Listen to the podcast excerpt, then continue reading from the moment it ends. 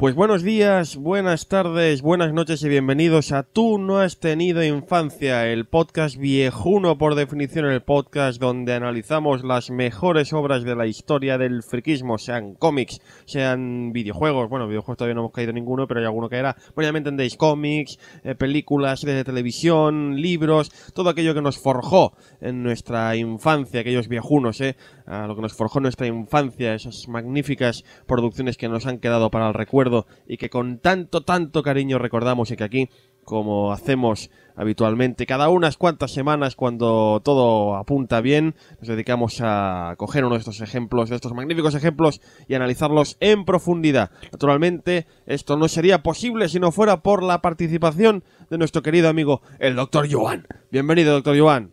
Hola, gracias. Que, gracias por decir que, me necesitas hacer este programa, porque al menos porque si no, no vengo, básicamente. Bueno, bien, después de esta magnífica presentación de Sí, a ver, de hecho, todo el mundo sabe que si no estuviera aquí nuestro amigo Funspot Mark, esto no sería posible. Qué bonito. No, no, en serio. No empecemos a... No tendría ni idea de cómo hacer esto. No empecemos a comérnoslas todavía. Una película que algún día comentaremos, ¿verdad?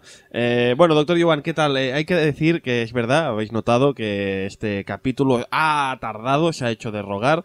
Eh, tenéis que entenderlo, estamos en una época un poco difícil, especialmente para alguien como Dr. Yuan, que tiene unos contratiempos laborales continuos, especialmente en esta época del año. Y también está el hecho de que hemos estado investigando mucho sobre la obra que vamos a tratar hoy, y eso también ha eh, impedido la realización de este podcast cuando tenía que haber sido hace un par de semanas. Pero bueno, creo que la serie lo merece, el manga, el anime, lo merece, merece haber retrasado un poco esta, esta edición. Doctor Yuan, eh, menuda serie tenemos hoy. Tenemos sí, una... es una serie... Aquí, al menos en, en, donde nosotros estamos grabando en Cataluña, es una serie muy mítica. Sí.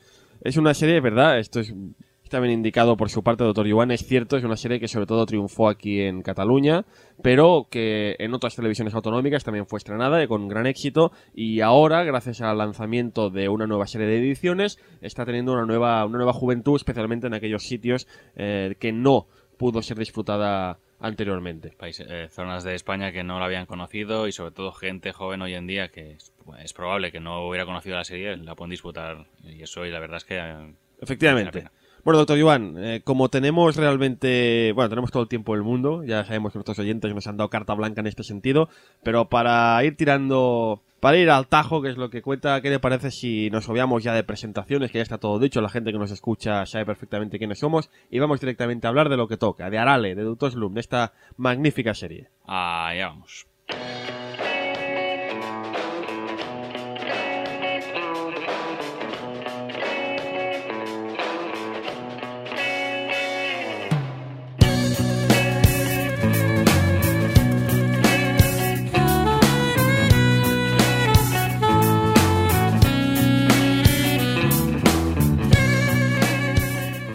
Y como de costumbre no podemos empezar a hablar de una producción en este programa si no es antes poniéndonos en el contexto histórico, empezando desde el principio. Y nos hemos de situar hoy, doctor John, hemos de volver al pasado, concretamente el año 1980.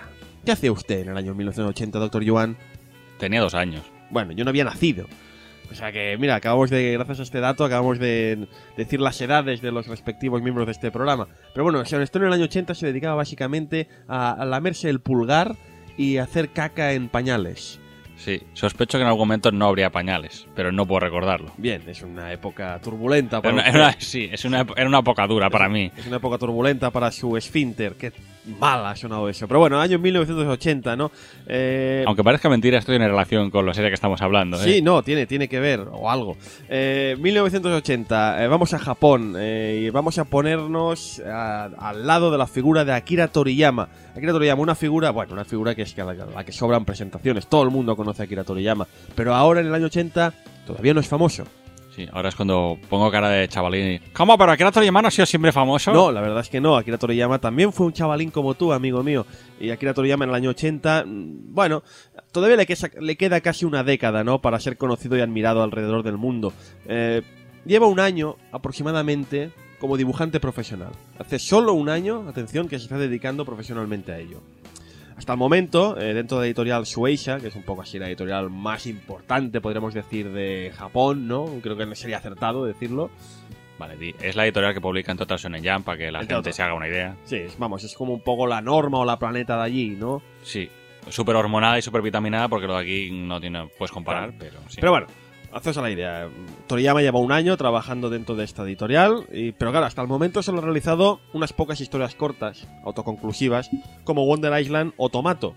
Series por eso, más, bueno, series, mm, one shots, que se le llama, eh, en los que ya ha demostrado su retorcido sentido del humor, que sería más popular que nunca en esta serie que hablaremos hoy, o su habilidad para el dibujo paródico. Porque todos lo recordamos sobre todo por sus musculitos, los dibujos de musculitos, pero este hombre se dio a conocer por el dibujo paródico. Básicamente homenajes a personajes o series ya conocidas de la televisión o de películas y sobre todo para el tema de los gags y, el, eh, las expresiones faciales sobre todo le salían muy bien. Sí, de hecho en estas series, eh, Tomato y Wonder Island, en estas mini historias, aparte de todo lo que ha comentado el Dr. Yuan, también ya el autor ha demostrado su particular visión de un mundo, de un mundo muy toriyamesco, no sé si se puede decir así, ¿no? Un mundo muy propio, un mundo fantástico, plagado de animales antropomórficos, ¿verdad? Todos son... Ahora, es cuando yo utilizo las palabras. Imaginería visual propia. Mira, ¿cómo es esto? A ver. Imaginería visual propia. Bien, pues eso. O sea, que eh, básicamente crea su propio mundo. ¿Qué? Pero un mundo que es eso, es un mundo toriyamesco puro. O sea, es lo reconoces a simple vista. Un mundo en el que hay humanos, efectivamente, que conviven con animales antropomórficos de todo tipo: zorros, eh, aves, eh, pájaros exóticos inventos tecnológicos por todas partes eh, y donde las leyes de la física obedecen a una voluntad propia del mundo de Correcaminos y el Coyote. Sí, básicamente las leyes de la física están para que te rías del chiste. Efectivamente. Este es el panorama, año 80, y es a principios de enero cuando Toriyama recibe su gran oportunidad profesional. Gente que habéis leído Bakuman. O sea, quiere decir que los one-shots tuvieron éxito, la gente votó, que le habían molado y le dieron una oportunidad. Claro, claro. Es que ahí está el tema, gracias a Bakuman, es una serie, como usted puede ver en el guion que tenemos aquí preparado, doctor Yuan, vamos a hacer mención de Bakuman, esta magnífica serie que está publicando actualmente Norma, si no voy errado. Vamos a mencionar Bakuman varias veces en este, en este programa, porque gracias a Bakuman hemos descubierto cómo funcionan editoriales como Shueisha y nos ha permitido saber cuál fue el camino que siguió Toriyama para llegar a la fama. Y efectivamente en Bakuman nos enseñan que eh, empiezas en la Jam, eh, publicando historias cortas, historias autoconclusivas, y posteriormente, si todo va bien, puedes tener la oportunidad de publicar eh, una historia larga. Pero no, no profundicemos en esto todavía, porque habrá más, habrá lugar para después, insisto, cuando hablemos de Bakuman, porque hay muchas cosas de que de la historia de Toriyama que pueden referenciarse en Bakuman. Pero no nos avancemos. Lo dicho, eh, principios de enero, Toriyama recibe la gran oportunidad profesional que es una serie abierta dentro del prestigioso Shonen Jump. Shonen Jump, que podemos decir el Shonen Jump Magazine que lleva ya, bueno, en aquel momento lleva ya más de 10 años publicándose, actualmente que lleva 40, ¿no? Y en el que se han publicado hasta el momento, Doctor Yuan, mitos como Mazinger Z. ¿Qué dices? ¿Qué es Mazinger Z? Nada, nada de nada. Kochikame, ese anime que se estrenó en algunos lugares de este país de un policía, ¿no? De un policía de barrio japonés que lleva, atención, en Japón, 171 tomos recopilatorios. Es una serie corta, es un autor novel, mm. le queda mucho por... Series como Cobra, que los más viejunos recordarán por una película magnífica que se estrenó en nuestro país, o Kinnikuman, alias Musculator, también estrenada en nuestro país, entre muchos otros. Musculman también, aquí la conocíamos. Sí, es verdad, como Musculman, cierto es. Musculator, es que depende de la parte de Musculator, España, Musculman, el, esa, era ese cómic de luchadores de wrestling un poco pasados de vueltas, ¿no? Que el protagonista le gustaba tanto la carne. Lo que quiero deciros es que el Sonic Jump ya en el año 80 es posiblemente la revista más popular de Japón y Toriyama tiene la oportunidad, gran oportunidad, de hacer una serie abierta. Una serie teóricamente sin fin, hasta que o las cosas vayan mal o él se canse básicamente te dejan hacer una serie en la Shonen Jam. ¿Qué más quieres? O sea... Y para la ocasión, Toriyama pues dice, oye, voy a sacar aquí todo, todo lo que me ha hecho famoso, entre comillas, todo lo que me ha permitido llegar hasta aquí. Idea otra de sus locas historias ambientada en este loco mundo de, ¿cómo era eso? Ideología, eh, ¿cómo era? Imaginería. Imaginería, madre mía, qué cosas que tiene el doctor Yuan. ¿Cómo se nota que es doctor por la Universidad de Cincinnati?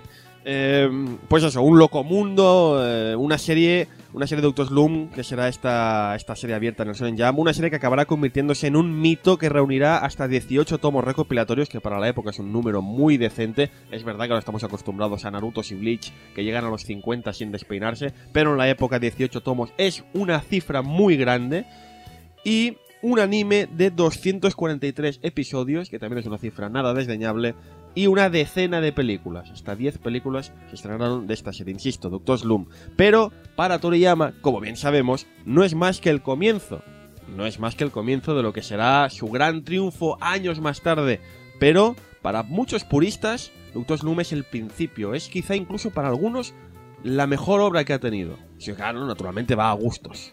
Son dos historias muy distintas, eso es A ver, evidente. lo bueno que tiene Doctor Slum es que es el Toriyama en estado puro. O sea, no es un Toriyama eh, que esté constreñido por el tema del, del merchandising o del éxito o del tema de que hay que sacar más tomos porque esta serie vende como churros y tenemos que sacar más tomos porque sí.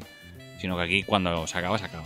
Naturalmente hablamos de Dragon Ball, que nadie niega su calidad. Aquí tanto Dr. Joan como yo estábamos enganchados en su momento, pero es verdad que Toriyama, y así lo manifestó en varias ocasiones hacia el final de la serie, acabó un poco hasta las narices de verse obligado a dibujar por obligación por el merchandising, por la serie de animación y por todo lo que movía el mundo de Dragon Ball en su momento. Creo recordar que hemos reconoció que la idea suya era acabar con Sí. la saga de Célula. Que la saga de Buu fue ya por, por obligación. De hecho, por eso moría Goku al final de. La, la- la teoría, insisto, es una teoría. Toriyama no, no ofrece entrevistas, es un hombre muy recluido en su casa y nunca, nunca hace apariciones públicas. Pero se sabe que sí, que, que la idea era acabar con Célula.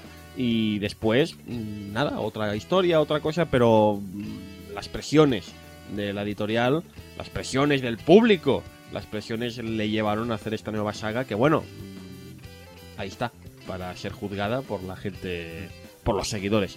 Pero lo dicho, Doctor Slum, Toriyama en estado puro, en estado más que puro. Y esto, bueno, Sí, ver, tam- puro. también se nota que es de las, o sea, de las primeras. Es la primera serie larga que tiene y ahí se dedica a probar cosas. Sí.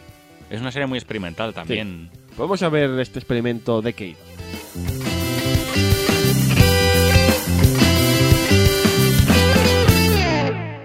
Bueno, a ver, ¿de qué va esta serie? Eh, explicar de qué va Doctor Slump es un poco complicado, pero bueno, empezaremos por el principio, que suele ser un buen punto. Sería como explicar de qué va, de qué va Bugs Bunny, ¿no? O de qué va. Mm, eh, tampoco es eso. A ver, el, de hecho, el principio de la serie es como muy normal. La historia empieza cuando el Semei Norimaki, el inventor de todo tipo de cacharros extraños, al que apodan Doctor Slum, ha terminado lo que cree que va a ser su creación más perfecta. Y dices, bueno, vale, típico, ¿no?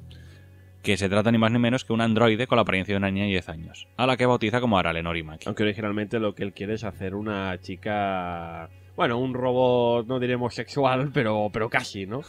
Pero al final le sale la niña de 10 años. Sí, bueno, eh, a ver, como íbamos diciendo, el, el- su creación más perfecta tiene un pequeño problema. Eh, es que resulta que normalmente los inventos del Dr. Norimaki rara vez funcionan como se supone, y esta no es una de las excepciones. O sea que sí, quiere hacer una cosa, le sale otra completamente distinta o con un graves fallos. Sí, uno de ellos es para empezar eso, que es una niña, ¿no? Pero Sí. no es el único. Sí, ha ha- eh, eh, el Dr. Norimaki, que tiene una habilidad increíble para crear todo tipo de cacharros, ya hemos dicho, ha creado la primera androide del mundo con un grave caso de miopía.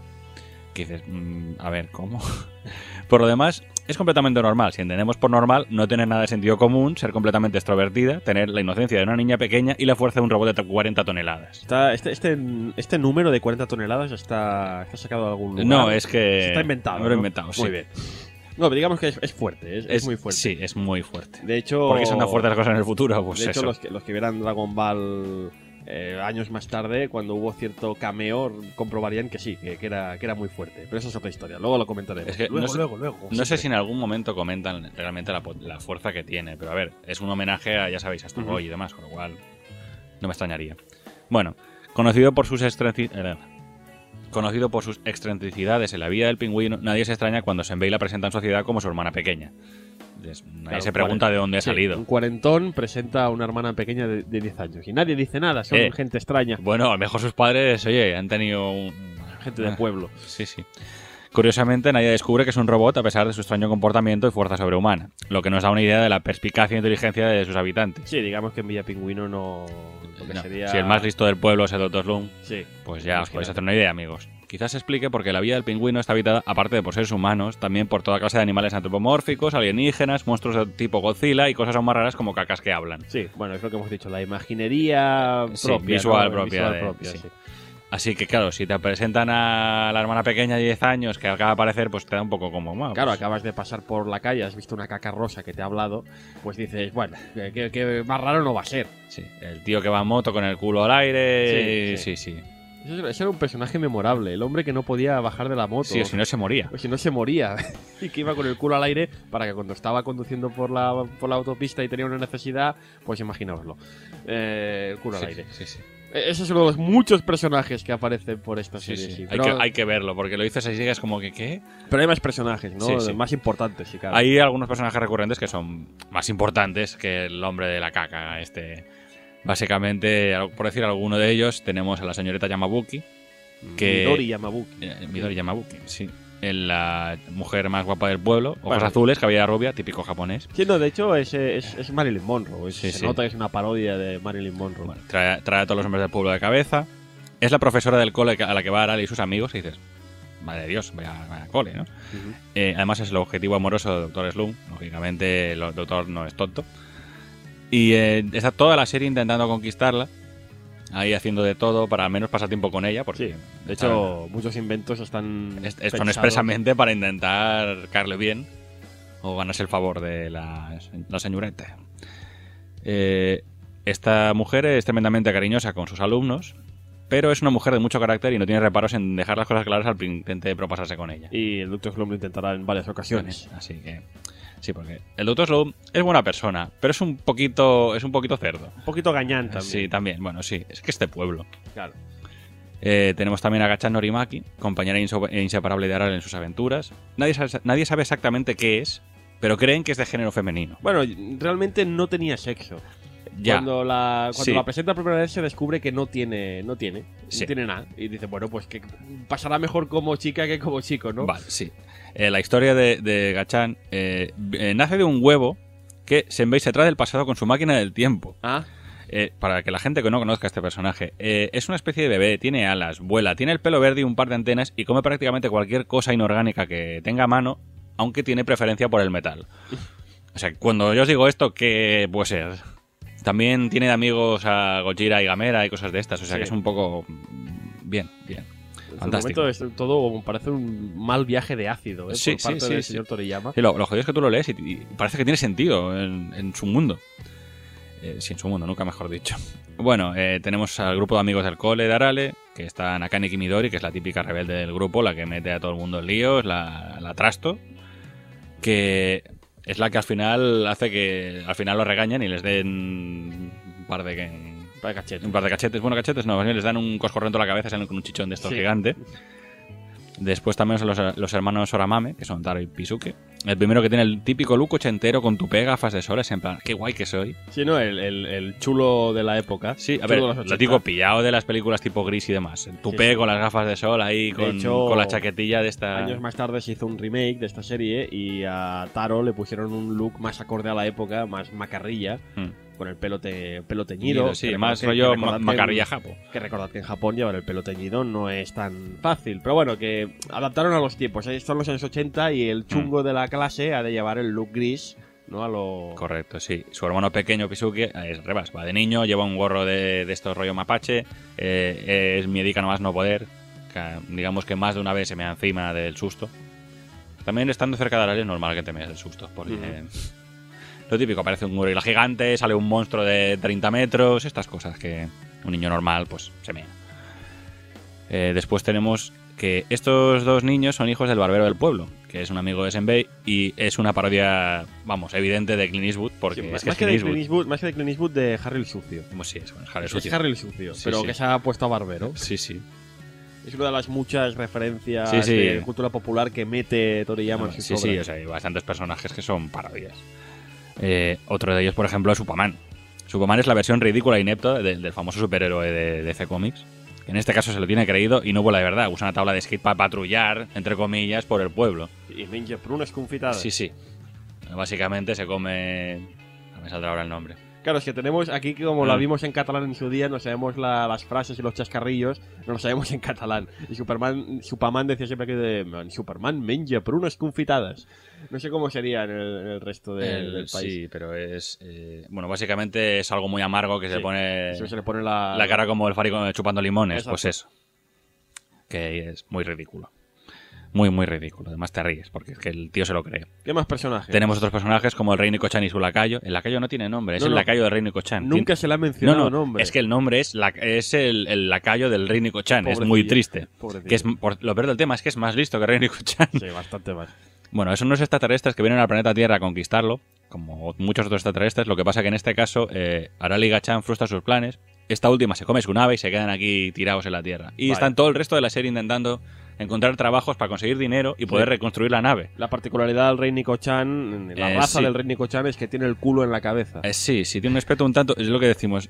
Aquí eh, es un poquito de. Eh, Toriyama, tienes muy mala leche, cabrón. Mucho, porque además le pone la nariz también al lado de- del Sí, culo. sí, y o sea, ¿qué pasa? Que cada vez que se tira un pedete, pues los pobres. Sí, o sea, básicamente es que eh, encima, o sea, lo que sería la calva tiene el culo, pero tiene la unas antenas que son su nariz.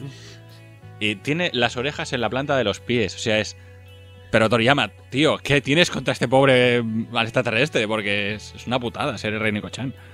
Después, en su planeta, por lo visto, es la, es la caña, o sea, es- todo el mundo le, le Sí, no, admira. claro. Pero vamos. En fin, eh, tenemos como también personaje así de comentar, el Doctor Mashirito, científico malvado, Nemesis de Senbei. Ah, es malo en esta Sí, sí, sí, hay, hay algunos malos. En este caso, este es uno de los malos. Eh, siempre está creando robots cada vez más poderosos para vencer a Arari y demostrar que es el mayor científico y más inteligente. No, no, no. No, no, no, no. no. La verdad es que lo peor del tema es que much- empieza la serie siendo humano. Eh, le van pasando poco cosas y al final acaba siendo más robot que Se- se humano. tiene que ir reconstruyendo a las sí mismo. que le da sí, sí, pero por culpa suya. Si lo peor del tema es que siempre es porque alguna cosa que está creando él. Bueno, es el típico malo de estas series de humor que siempre acaba más... Acaba siempre peor de lo que había empezado. sí, sí, y nunca gana. Nunca gana. Bueno, hay- hay- y hay muchos más, hay No, muchísimos no, hay más muchísimos. Estos son uno de los típicos recurrentes un poquito más importantes, pero tiene una cantidad de personajes. Además que te los presenta, vuelven a salir y tú ya sabes quién es. Te lo- tiene una habilidad el Toriyama para en cuatro viñetas eh, explicarte cómo es el personaje. De hecho, hay personajes que solo aparecen una o dos viñetas en cada capítulo, pero ya los coges un cariño. Por ejemplo, siempre recordaré el cerdo. El Hmm. cerdo subido a una rama que cada mañana anuncia que ya es de día. Es un cerdo que no tiene más papel en la serie más que anunciar cada mañana por un micro que la mañana ha llegado a Vila del Pingüino. De hecho, y ya está. Creo recordar que había un capítulo que le decían como que, que ya estaban hartos de él. Sí, y sí, el tío que se te- te deprimía. calles ya, Y te tú, tú, pobre, pobre cerdo, no tiene otra cosa en la vida que hacer que decir que es de día. Imagínate, pero Sí, es decir, hasta los personajes más nimios tienen incluso Están, su... tam- están los cuervos, los cuervos son muy míticos. Cuervos, sí señor. Pero claro, lo de los cuervos hay que explicarlo, doctor Yuan. Porque los cuervos cuando los veíamos aquí en, en- en España, sobre todo en, en nosotros cuando vimos en Cataluña, eh, a los cuervos en vez de hacer guau, guau, hacían babau, babau. Como decir, idiota, idiota. Sí, Eso huevo. tiene una explicación. A ver, en, en japonés, amigos, eh, los cuervos dicen ajo, ajo. Efectivamente, bueno, en Japón y aquí también hacen eso. Sí, no, no, es que en Japón dicen eso. Yo eh, cuando fui decían eso, o sea, sonaba muy parecido claro, a eso. ajo es... en japonés es como idiota, sí. entonces vienen a decir que los, Sí. los cuervos insultan. Sí, sí, se creen mejores aquí- que nosotros. De hecho, los- de hecho en, en la imaginería japonesa, los cuervos siempre te miran por encima del hombro, son Sí. como. "Wow, sois- y sois por eso idiotas". aquí, por eso aquí lo tradujeron de esta forma, esta muy forma. inteligente, muy bien pillada, porque podría haberlo dejado tal cual y quedarse tan No, hace, hace mucha gracia porque siempre aparece en algún momento que alguien ha hecho algo terriblemente Me estúpido. parece un cuervo diciendo idiota. Sí, sí, ¡Idiota! es que es verdad. Y tú dices, sí, sí, tiene toda la razón. El cuervo tiene más razón que nadie. Bueno, porque que se- para lo que veáis, que tienen personajillos que no pintan mucho, pero hacen mucha gracia. Eh, realmente la serie no es que tenga una historia así, un hilo argumental continuo, porque es una serie de Galaxy Aventuras normalmente autoconclusivas. Algunas veces duran más de un capítulo, pero dos o tres como mucho. Eh, de vez en cuando aparece algún personaje nuevo, sucede algo que se agrega al grupo de personajes o localizaciones que ya existen, o sea que te van presentando nuevos edificios o zonas o demás, cuando aparece la gran ciudad, porque viven todos en un pueblo, van Sí. a ver la gran ciudad pensando que va a ser la, la caña y después, en, pues si el, aquí en casa el Senbei tiene unos, unos inventos de la polla y aquí van en coche, o sea Sí, que sí. se quedan como, bueno, pues no hay para tanto, ¿no? Pero van, eh, lo bueno que tiene es que como el, el Toriyama lo reconoce, que él es de pueblo, o sea, se basa en sus experiencias en viviendo en un pueblo para hacer esto. O sea, cuando van a la ciudad, todos van como en plan de, nos van- se van a reír de nosotros porque somos de pueblo. Y nada, Y nada de eso. Lo típico, vamos a comer en el restaurante De guay hecho, de la ciudad. De hecho, luego hizo, lo hizo al revés. Eh, hizo un personaje muy de ciudad que era una burla, era una burla de Spock, porque era un, verdad, niño, sí, sí. un niño, un niño de ciudad que era muy estudioso, era un empollón de tres pares de narices, con el, con el aspecto visual de Spock, aunque en rubio, porque era igual que Spock, y cuando llega, a la, claro, llega al pueblo y pues ahí tope serio, tope, tope recto, estudioso, y los, los padres dicen, hemos venido al pueblo a ver si nuestro hijo, no sé, si como dicen que aquí en la vida del pingüino son tan echados para adelante, a ver sí. si nuestro hijo consigue también. Y claro, pues imagínate el tío ahí todo recto y todo educado, teniendo que soportar las locuras de esta gente. Son unos capítulos muy buenos, que también se ve este contraste entre la ciudad y el pueblo, que en Japón, si aquí ya es exagerado, en Japón, conociendo las grandes urbes japonesas, es todavía más exagerado, ¿no? Y Toriyama, pues lo sufrió entre comillas, porque Toriyama es, efectivamente, como dice Toriyama, es alguien de pueblo que un Sí. día tuvo que llevarse a sus, sus originales, sus dibujos a Tokio. E imagino que debió ser algo, algo fascinante para Hombre, él. yo imagino que debió enviarlos, a- se debió presentar algún concurso típico de la Shonen pero imagínate tú, has te dice, no, no has ganado, vente aquí, tú, joder, Sí, sí. tengo que ir allí, se me van a- aquí con la boina, vamos, casi. Vamos, que Bueno, historias sí, sí. autoconclusivas. Eh, eh, sí, eh, Y un va- universo que va creciendo a cada capítulo. correcto, o sea, es, es muy parecido en este sentido a Ranma, que no es un solo personaje, un protagonista, sino que realmente es todo el pueblo, el, el- el ambiente que te crea, las situaciones que te crea, las que realmente son las que mueven la historia, porque, vale, sí, Arare y Doctor Slump son los protagonistas, pero al final se junta todo el grupo de, de los amiguetes y demás que son los que te hacen avanzar la historia.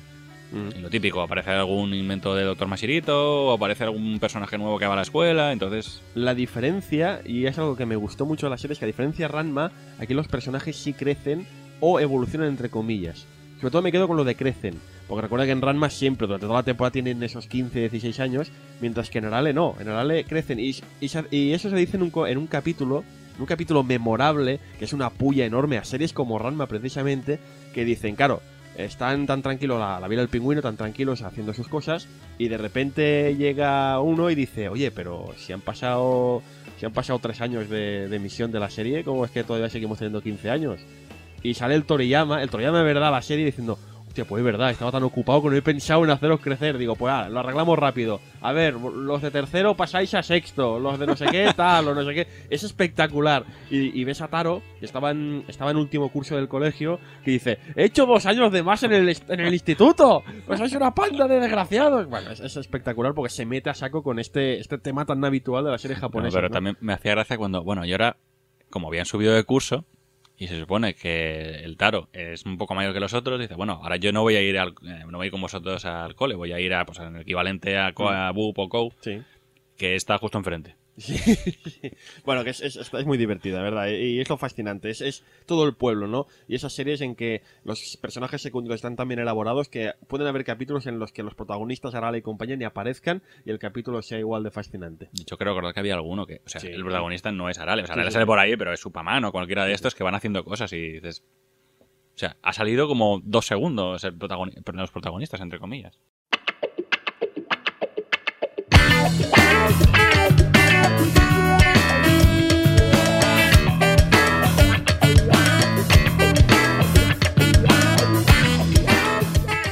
Bueno, ya hemos hablado un poquito muy por encima de Akira Toriyama, este autor, eh, uno de los... No, uno de los... No. mm, Posiblemente con permiso de Osamu Tezuka y Hayao Miyazaki, el autor manga más conocido de todos los tiempos, ¿no? Yo creo que, a ver, si... Hombre, Hayao, Hayao Miyazaki, conocido como autor manga, tam- o sea, es más conocido como su paciente directora Sí, pero- de anime. Quiero decir, es verdad que Osamu Tezuka y Hayao Miyazaki quizá son más, entre comillas, respetados por su legado, pero indiscutiblemente en la calle... eh, Otomo también. eh, pero en la calle tú No, no, preguntas y aquí- quien conoce aquí, todo el mundo es el general. autor de Dragon Ball. Es el autor de Sí. esta serie que empezaría, por cierto, en el año 84, Mm. unos 3-4 años después sí, del no, no. estreno de Doctor Slump. En Europa, sí. En Europa y Asia, sí. Ujú. En Estados Unidos, eh, Dragon Ball llegó mucho más En tarde. Estados Unidos, eh, Dragon Ball llegó mucho más tarde, pero también llegó y. No, no, es, y es- tuvo- hoy, en, hoy en día lo conocen. y tuvo mucho éxito y la prueba palpable está en que los videojuegos que siguen saliendo cada año para consola de este, de este manga mm, están dirigidos al, al mercado americano. Sí, sí, no, no. Han encontrado un filón. Dicen, Han oye, sí, filón, sí, sí, sí, Se venden en. Estados Unidos. Pero bueno, lo dicho, que con el permiso De estos grandes. de Tezuka y Miyazaki, eh, el autor dentro del mundo del manga y el anime más famoso del mundo entero es, es, es que es Toriyama. Vamos a hablar un poco de Toriyama, un hombre que nace en el 55, 1955 en Nagoya, lo he dicho, en un pueblecito, no en el Nagoya centro, sino en un pueblecito de los alrededores. Y ya de bien pequeño está, está obsesionado con el dibujo. Le gusta particularmente dibujar animales, como hemos visto, animales como di- dinosaurios también, como hemos visto en todas sus O series. sea, que eso quiere decir que le dieron la oportunidad a los 25, o sea, era joven.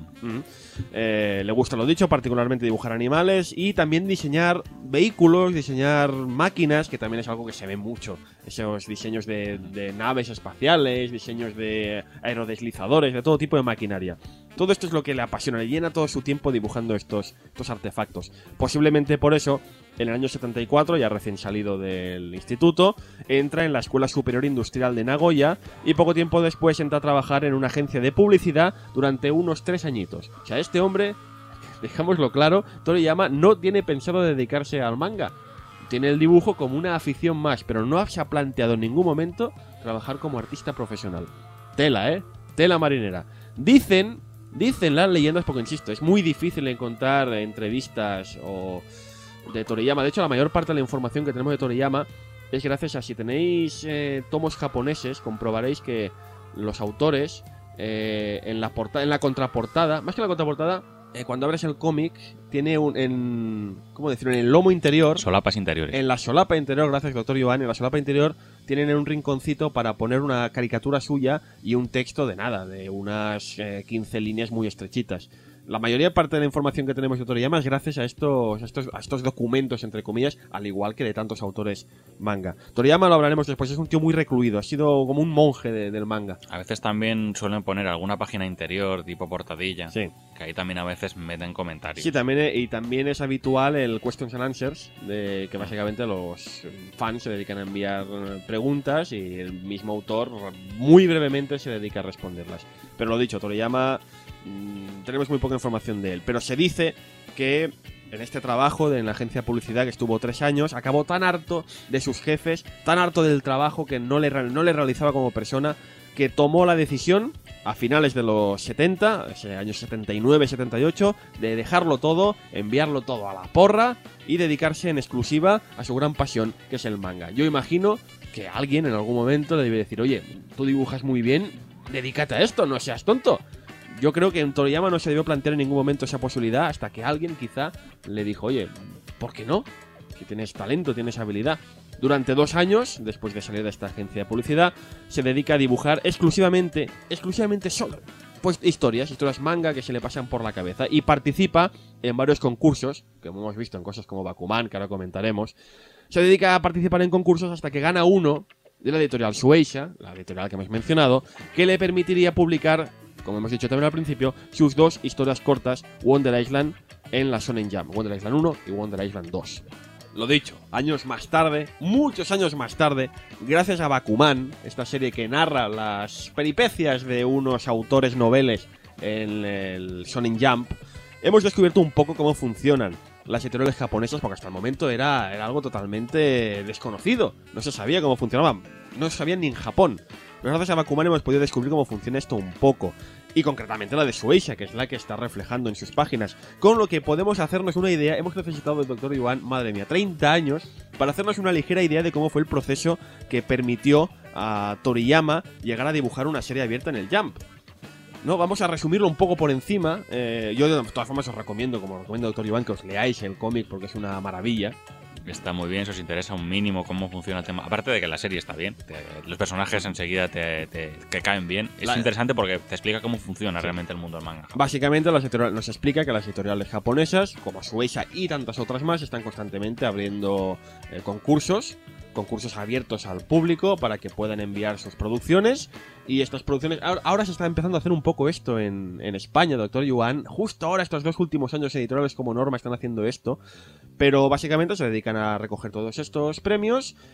Y algunos, pues son seleccionados, son seleccionados por su calidad, ganan, o incluso algunos que quedan finalistas, se les invita a entregar algún original para un concurso ya más interno dentro de la Jump.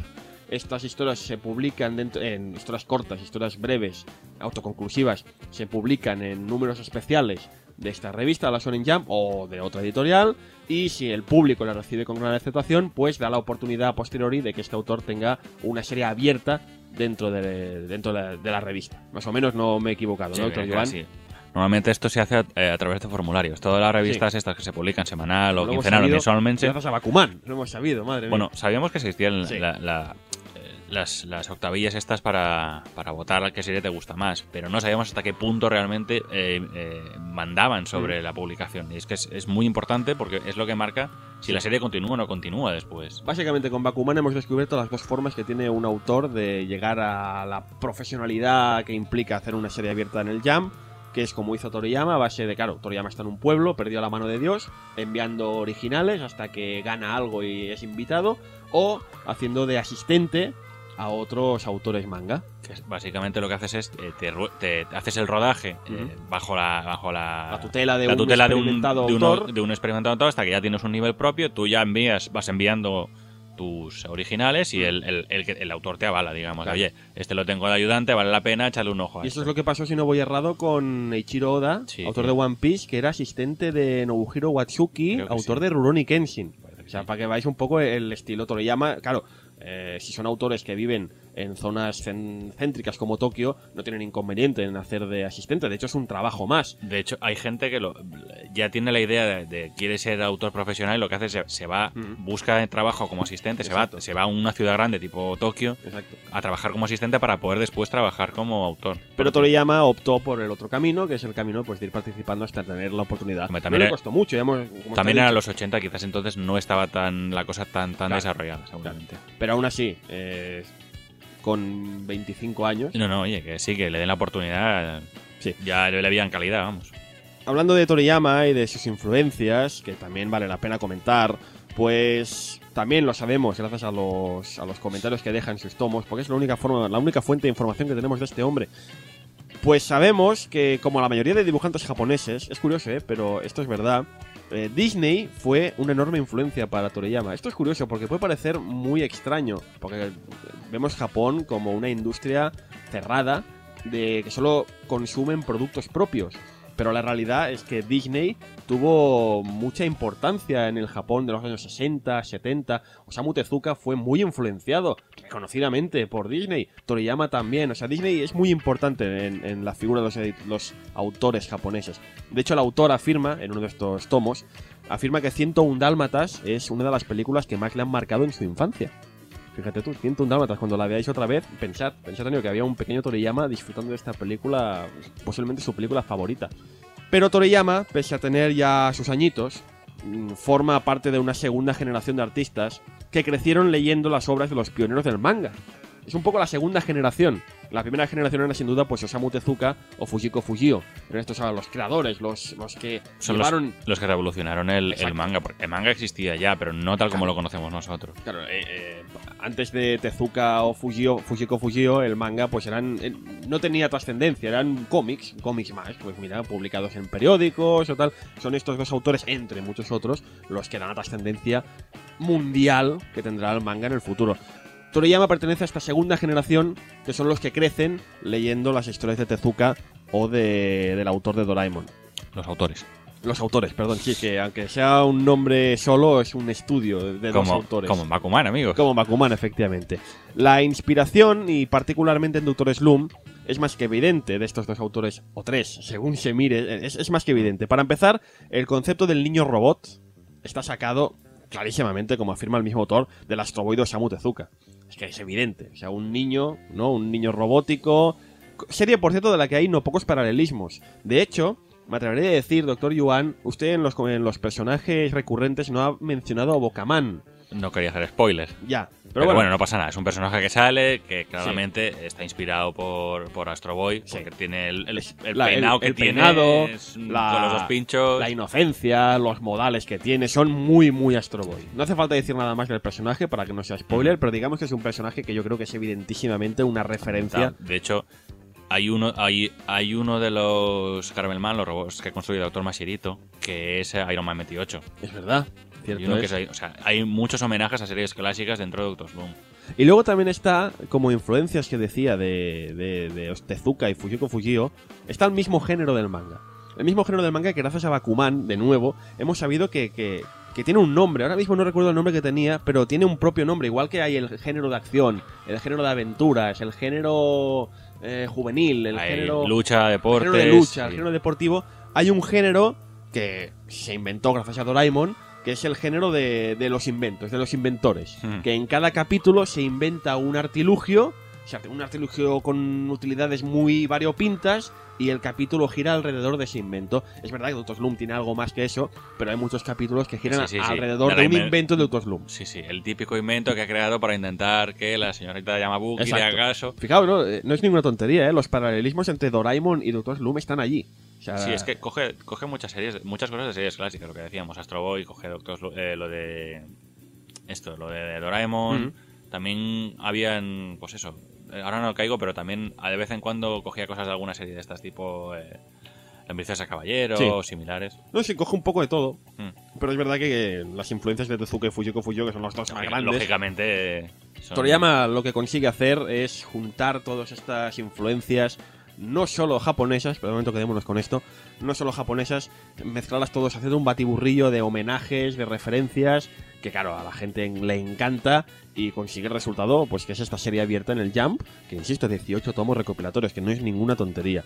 Pero no nos centremos más en la figura de Toriyama, Dr. Yuan, porque es una figura que, como imaginaréis, eh, retomaremos algún día cuando hablemos de la obligadísima Dragon Ball. Ya lo dije yo hace unas semanas en el anterior capítulo de este podcast.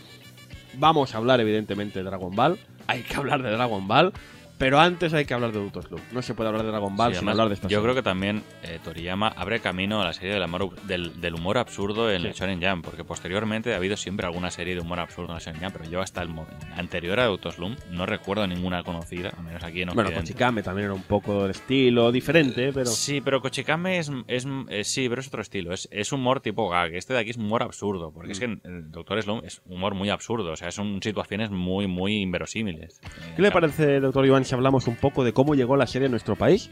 Es un dato que eh, normalmente no solemos tratar, porque es muy complicado encontrar información de esas épocas, pero mm, le voy a decir una cosa, doctor Iván, y esta es la principal razón por la cual el podcast se ha retrasado tanto tiempo, desde el último. He tenido la ocasión, la oportunidad de hablar la pasada semana con el hijo del fallecido Marius Vistañ. Un nombre que a los que vierais en su día la serie, sobre todo en Cataluña, posiblemente recordáis muy bien, porque siempre que acababa Arale, siempre que aparecían los títulos de crédito finales, su nombre era el último que aparecía. Siempre aparecía esa coletilla de producido por Marius Vistañ. Claro, yo en aquella época, desentonando tanto con los nombres japoneses, de Toriyama y compañía, pensaba, ¿y este tío quién debe ser? No solo en esta serie, en más series Además, también eh, sí, aparecía. sí, sí, me acuerdo. Sí. De hecho, de la época. de hecho hay VHS, quizá algunos más vie- algunos más viejunos todavía recordaréis. Hay VHS por ahí de películas, pero muy viejunas, quizá las primeras películas manga editadas en VHS en nuestro país que aparecen como Mario Vistañ presenta y el nombre de, el nombre de la producción. Quiero decir, es un nombre, un nombre que siempre ha estado ligado al manga anime de aquellos años 80, pero que yo no conocía absolutamente nada hasta que lo he dicho. La semana pasada tuve la oportunidad de hablar con su hijo, ya que este murió hace dos años. Murió recientemente. Me contó un poco toda la historia de, cómo llegó, cómo acabó Doctor Slump por tierras españolas, concretamente en las catalanas. Sería aquí donde, donde aterrizaría y posteriormente llegaría a otros lugares. Eh, me contó un poco, eh, voy a intentar resumir un poco la conversación que tuvimos. Eh, este hombre, eh, Marius Vistañ, era director y productor de cine eh, desde, desde su más tierna juventud, por decirlo de alguna forma. Y en uno de los festivales de Cannes, cuidado, eh, cuidado, nos estamos yendo a Cannes. En uno de los festivales de Cannes de principios de los 80, conoció a los productores de la Toei, Anima- a la Toei Animation. La Toei Animation, doctor Iván, si antes hemos dicho que Shueisha es posiblemente la editorial más importante de Japón, la Toei es indiscu- indiscutiblemente la productora de animación más importante del Japón. Bueno, también hace películas de imagen real, pero es, muy, una, es una productora muy importante de Japón. Efectivamente. Por aquel entonces, a principios de los 80, la Toei ya está distribuyendo algunas de sus obras por países como Francia o Inglaterra. A la Toei le interesa llegar a más mercados, le interesa llegar a todos los mercados que pueda, y se da la coyuntura, paralelamente, doctor Iván, se da la coyuntura que en el año 83, aquí en Cataluña, se funda la TV3, es la televisión autonómica catalana. Creo que fue, si no recuerdo mal, la primera televisión autonómica del país. Se funda la televisión autonómica catalana y la televisión, la TV3, necesita comprar producciones para niños para su nueva parrilla televisiva. Claro, porque había que comprar algo nuevo, no podías comprar lo mismo que se emitía en TV1 o TV2. Había que comprar producciones nuevas.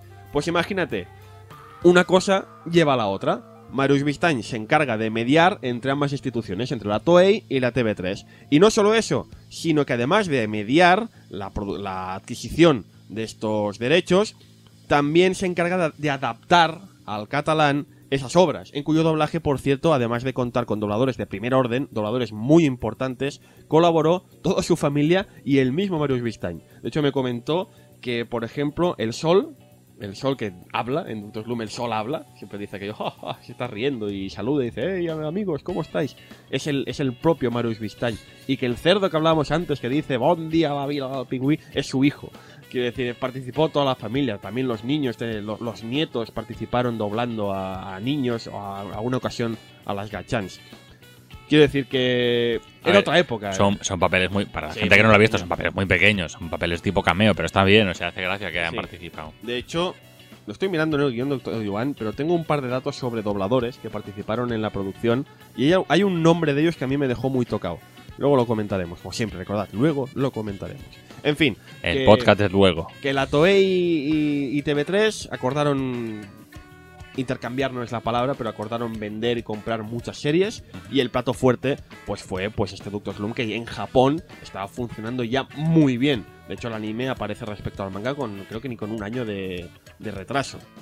Lo dicho, entonces, que son muchas de las producciones que aparecen en nuestro país. Pri- Primero, como he dicho, en Cataluña, desembocan aquí, son traducidas y dobladas aquí, pero gracias al acuerdo que tenían las autonómicas en su momento, eh, más adelante, cuando empezaron a aparecer el resto de autonómicas en el país, estas tenían un acuerdo, si no recuerdo mal, era una asociación llamada Forta, creo recordar, era una asociación, básicamente es el, el mismo principio que hace que hoy en día los derechos del fútbol se paguen entre todas las, eh, las autonómicas.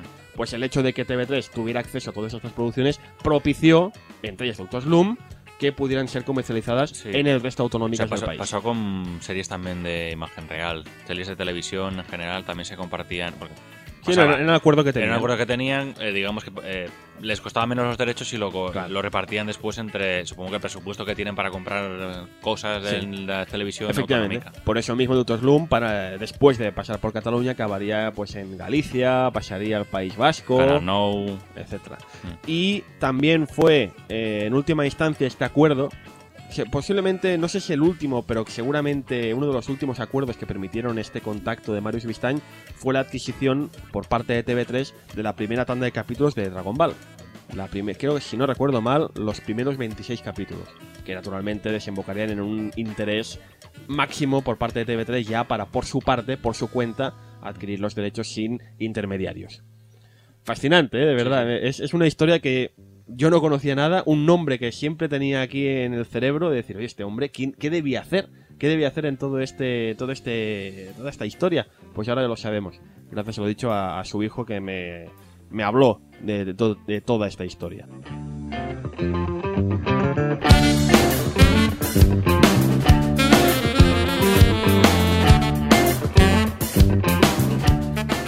Ahora llega ese momento del podcast, doctor Yuan, que siempre nos detenemos un momentito para estudiar, para hablar un poco de la filosofía, del mensaje, de la obra. Claro, hasta el momento, claro, si hablas de V de Vendetta, si hablas de Akira, si hablas de tal, es muy fácil ponerte a filosofar, ¿no? Sobre la vida, sobre el mensaje, sobre las intenciones del autor. Pero en Doctor Slum, ¿qué podemos hablar de filosofía? ¿Qué podemos hablar de mensajes? Es una serie de humor. Es una serie de gags cortos y absurdos.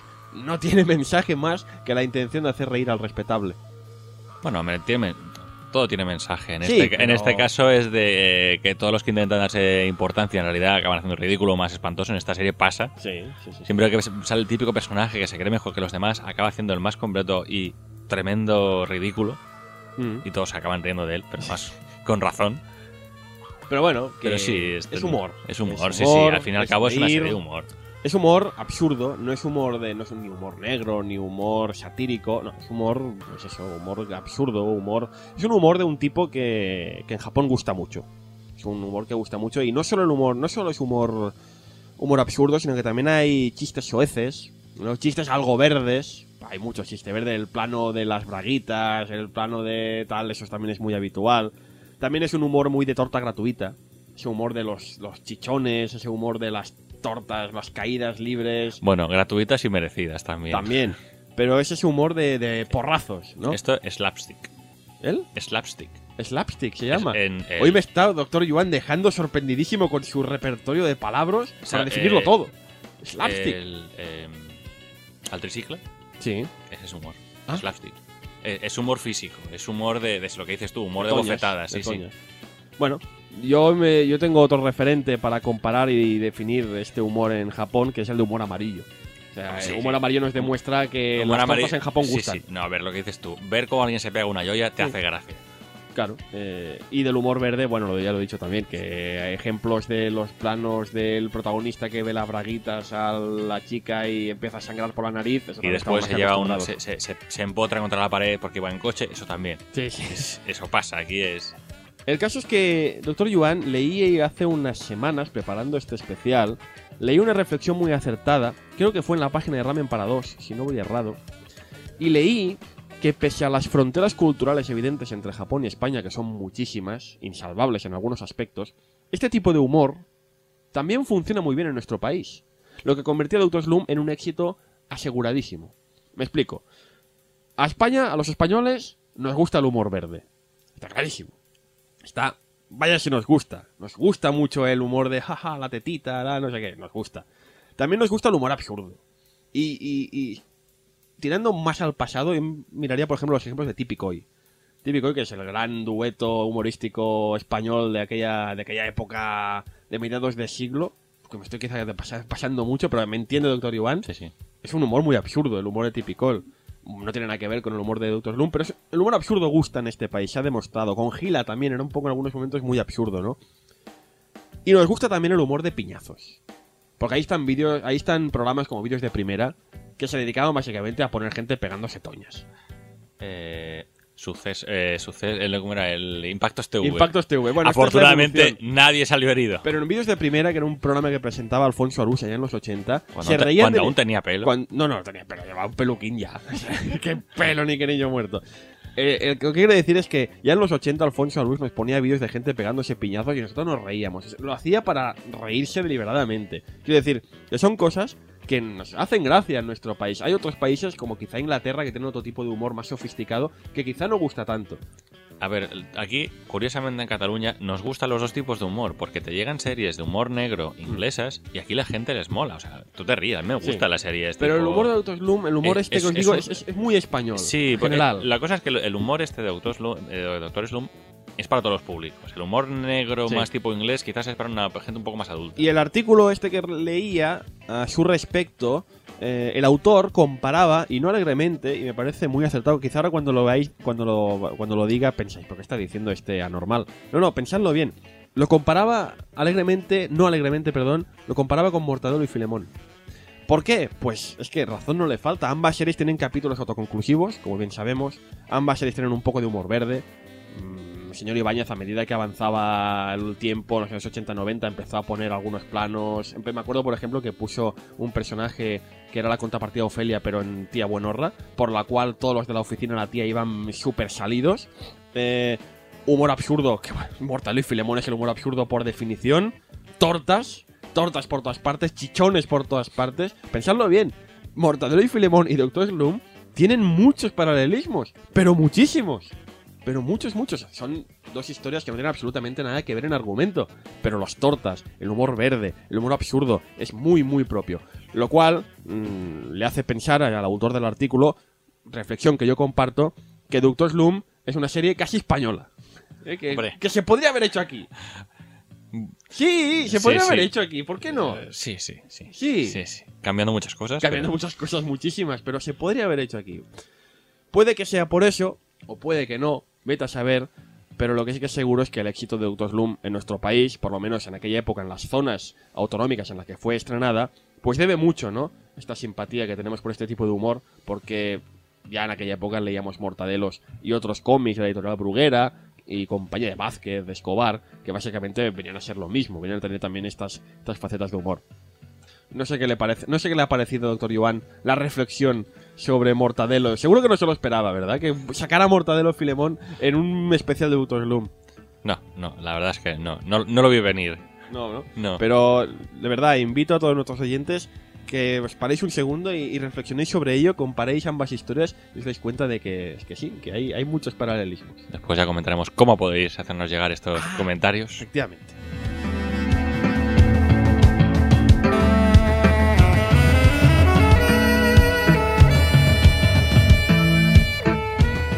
Bueno, ahora toca ese momento del podcast que todo el mundo está esperando. No, ¿Cuál? no, no, la ¿No? verdad es que no. que básicamente es. ¿Y esto en qué influyó al resto del mundo? ¿no? O sea, Ah. esta serie que es tan importante, se- según nos estamos vendiendo la moto a la gente que nos escucha. O sea, ¿por qué? ¿Por qué? ¿Por qué? Básicamente, eh, ya hemos comentado que Toriyama es considerado, junto a los mencionados Tezuka y eh, Miyazaki, una de las eh, figuras más influyentes del mundo, del panorama del manga en el mundo. Y en Japón, sobre todo. Eh, es bastante evidente, no tenemos tampoco que justificarlo, todo el mundo lo sabe. Pero además, a principios de los, eh, los años 80, eh, este autor, Toriyama, con esta publicación de la serie Doctor Slump, inicia la llegada de la nueva generación de oro en el Shonen Jump. Claro. Hemos hablado de esta segunda generación, ¿no? Correcto, o sea, eh, está Toriyama, pero hay unos, unos cuantos más que son de la misma quinta, que entran a más o menos o al mismo tiempo, poco después que él, que ayudan a revi- eh, revitalizar la, la revista. Eh, La revista de Shueisha ya era una de las más importantes que había. Shonen pero Jump la, hablamos. la Shonen Jump. La, eh, la llegada de Toriyama básicamente catapulta la revista al estrellato. Si ya era conocida, con esta directamente llega a los, a los números uno de venta. Normal, porque aparte de la serie de Toriyama, cuenta con otros autores de, de éxito que hoy en día los conocemos todos, pero en la época eran nuevos. Claro, hemos mencionado antes, por ejemplo, el autor de Kinnikuman, el Correcto, autor pues- de Kochikame, pero la llegada de Toriyama propicia la llegada de nuevos talentos. Correcto. ¿Y qué talentos, señor Iwan? tenemos, Doctor Iwan, perdón. Tenemos a gente como Yoichi Takahashi en el 81, que ¿Quién es Yoichi Takahashi? es el autor de Capitán Tsubasa, ¿Qué es conocido en- Tsubasa? es una serie de fútbol que aquí en España llegó como Oliver y Benji y los Ah. magos del balón. O sea, Oliver y Benji empieza, se publica en la misma revista Empieza que en el- Doctor Slump y se un año después. Un año después. En el 80, bueno, sí, porque en el 80 empieza Doctor Slum, en el 81 empieza Capitán Subasa. ¿Quién más llega? a Llega revista? Tsukasa Hoyo ¿Quién es en el Tsukasa 81, que es año. el autor de City Hunter, que lo que publica en el 81 de hecho es Kachai, que es así, que publicó antes de City Hunter. El autor de City Hunter que fue publicada aquí como Cazador Sí. y cuyo manga está inconcluso por culpa de cierta editorial cuyo nombre no mencionaré. eh, empieza por Mangal y acaba por Ain. por manga o... Mangal y acaba Vale. por Ain. Bien. Sí, esperemos ¿Qué que en algún momento se publique. gente También el famoso Masakazu Katsura, que en el 83 publicaba Wingman. ¿Qué- ¿Quién es? El autor de ¿Quién es? Videogirl y, otras series posteriores como Zetman, O sea, tres años después de Toriyama entra Katsura. entra Jo, Katsura. Con Pero hay más. Wingman, que la Pero hay más. En el 84 también En el entra 84 gente llega. Tetsuo Harry Buronson. ¿Quiénes son estos? Los autores de Hokuto no Ken, también Aquí- conocido como el puño de la estrella del norte. Efectivamente, que ahí son mucho más importantes de lo que aquí les han dedicado a maltratar. Sí, esperemos que Planeta finalmente eh, saque de verdad ya el tomo Kanzenban de Y en el Hokuto 84, no Ken. ¿quién más entra? En el 84 también entra Izumo- eh, Izumi Matsumoto con Kimabura Orange Road, que lo Alias- publicaba eh, eh, John y sus amigos. Sí. Aquí, ahora ya la, la podéis leer, en, en- ya han publicado en- por fin una edición como Dios manda, no la de Mm. Norma, que era horrible. O que sea, también fue en el 84. que todo esto. estamos diciendo que en el año 84, doctor Iván, perdón que le interrumpa. En el 84 tenemos todas estas series en En marcha. el año 84 tú te compras un Shonen Jump en la calle y en su o en el kiosco. O, bueno, es que hay- esa, esa es otra historia, doctor Iván. Es que cuando estuvimos en Japón vimos aquello tan mágico. El Shonen Jump sale los miércoles, si no voy errado. Sale los miércoles a primerísima hora. ¿Y qué pasa? Que como es un tocho enorme y es papel muy malo. Dilo, dilo. Un tocho enorme para la gente que no haya visto nunca un Shonen Jam. Son 800 o 900 páginas de papel. A4. DIN A4. De papel de aquel verde reciclado 40 reciclado. veces. Sí. Entonces, ¿qué pasa? Nadie lo guarda. La gente se lo compra y la gente lo tira. Lo guarda menos si eres occidental y eres un, Sí. y eres un niño y te mola la cosa Claro, que, que no, lo- pero a mí me hace gracia porque cuando voy a casa de algún compañero, amigo, coleccionista y veo que guarda los Shonen Jam que se guardó, que se compró en Japón o se ha comprado por aquí a precio de oro, digo, ¿por qué lo guardas? Si esto se tira en Japón. El caso, lo que estaba diciendo, que por la mañana a primera hora se vende ya el Shonen Jam, la gente que hace La- el, el- el procedimiento habitual es te lo lees en el metro, de camino para el trabajo, especialmente las series que te gustan, y lo dejas tirado. Entonces hay mucha gente al mediodía, gente sin casa, gente sin hogar, que se dedica a recogerlos y por la tarde, esa misma tarde del miércoles, te encuentras a gente por la calle como si fueran top mantas, pero vendiendo los Shonen Jump a precio, a mitad de precio. Entonces, si te Hombre, esperas un ratito, pues lo puedes tener Comentar que eh, un Shonen Jam nuevo es barato, Sí. que, eh, que 100 vale. yenes, creo que eran, No, ¿no? no, era- 200. no, no, a ver, con la inflación ahora estaban, estaban más, no sé si eran de 300 yens, pero es que igualmente es Muy baratísimo. baratísimo. Pero lo que venía a decir, que usted, usted lo tiene claro. En el año 84, estás en la calle japonesa, te compras un Shonen Jam y tienes en su interior Doctor Slum, cuidado, eh, Captain Subasa alias Oliver Benji, Katsai de su casa Hoyo, Hokuto no Ken alias El Puño Estrella del Norte y Kimagure Orange Robot. O sea, estas pedazo de series en un- una única revista. A ver, Y al año siguiente se estrena Dragon Ball. Sí, sí, a ver, contemos que estas son seis series ya, ¿eh? Madre mía, y hay, Y que normalme- 20, hay 20 normalmente, ¿no? Normalmente. Cuenta que siempre en, eh, en la Shonen Jam las series, se- eh, tú las lees, el orden en que las lees es según la popularidad de la serie. Según cómo han, han salido en las encuestas, te los ponen antes o después. Las, que, las series que votan más, las que gustan más, son las primeras.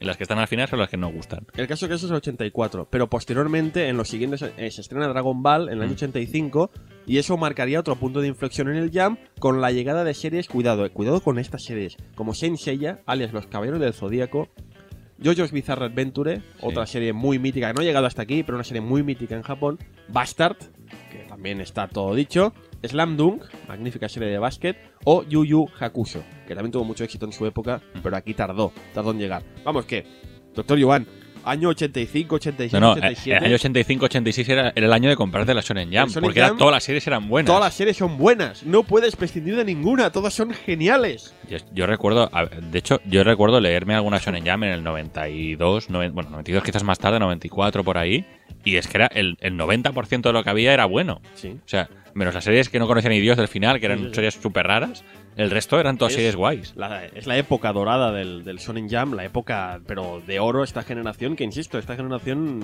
llegó, empezó con la llegada de Toriyama y su. Slump. Fíjate si es grande el éxito de la Shonen Jam, que algunos recordarán de la época, el éxito tan espectacular de la revista, propició que la revista pudiera anunciarse en los coches de Fórmula 1 en el equipo McLaren, si no voy errado.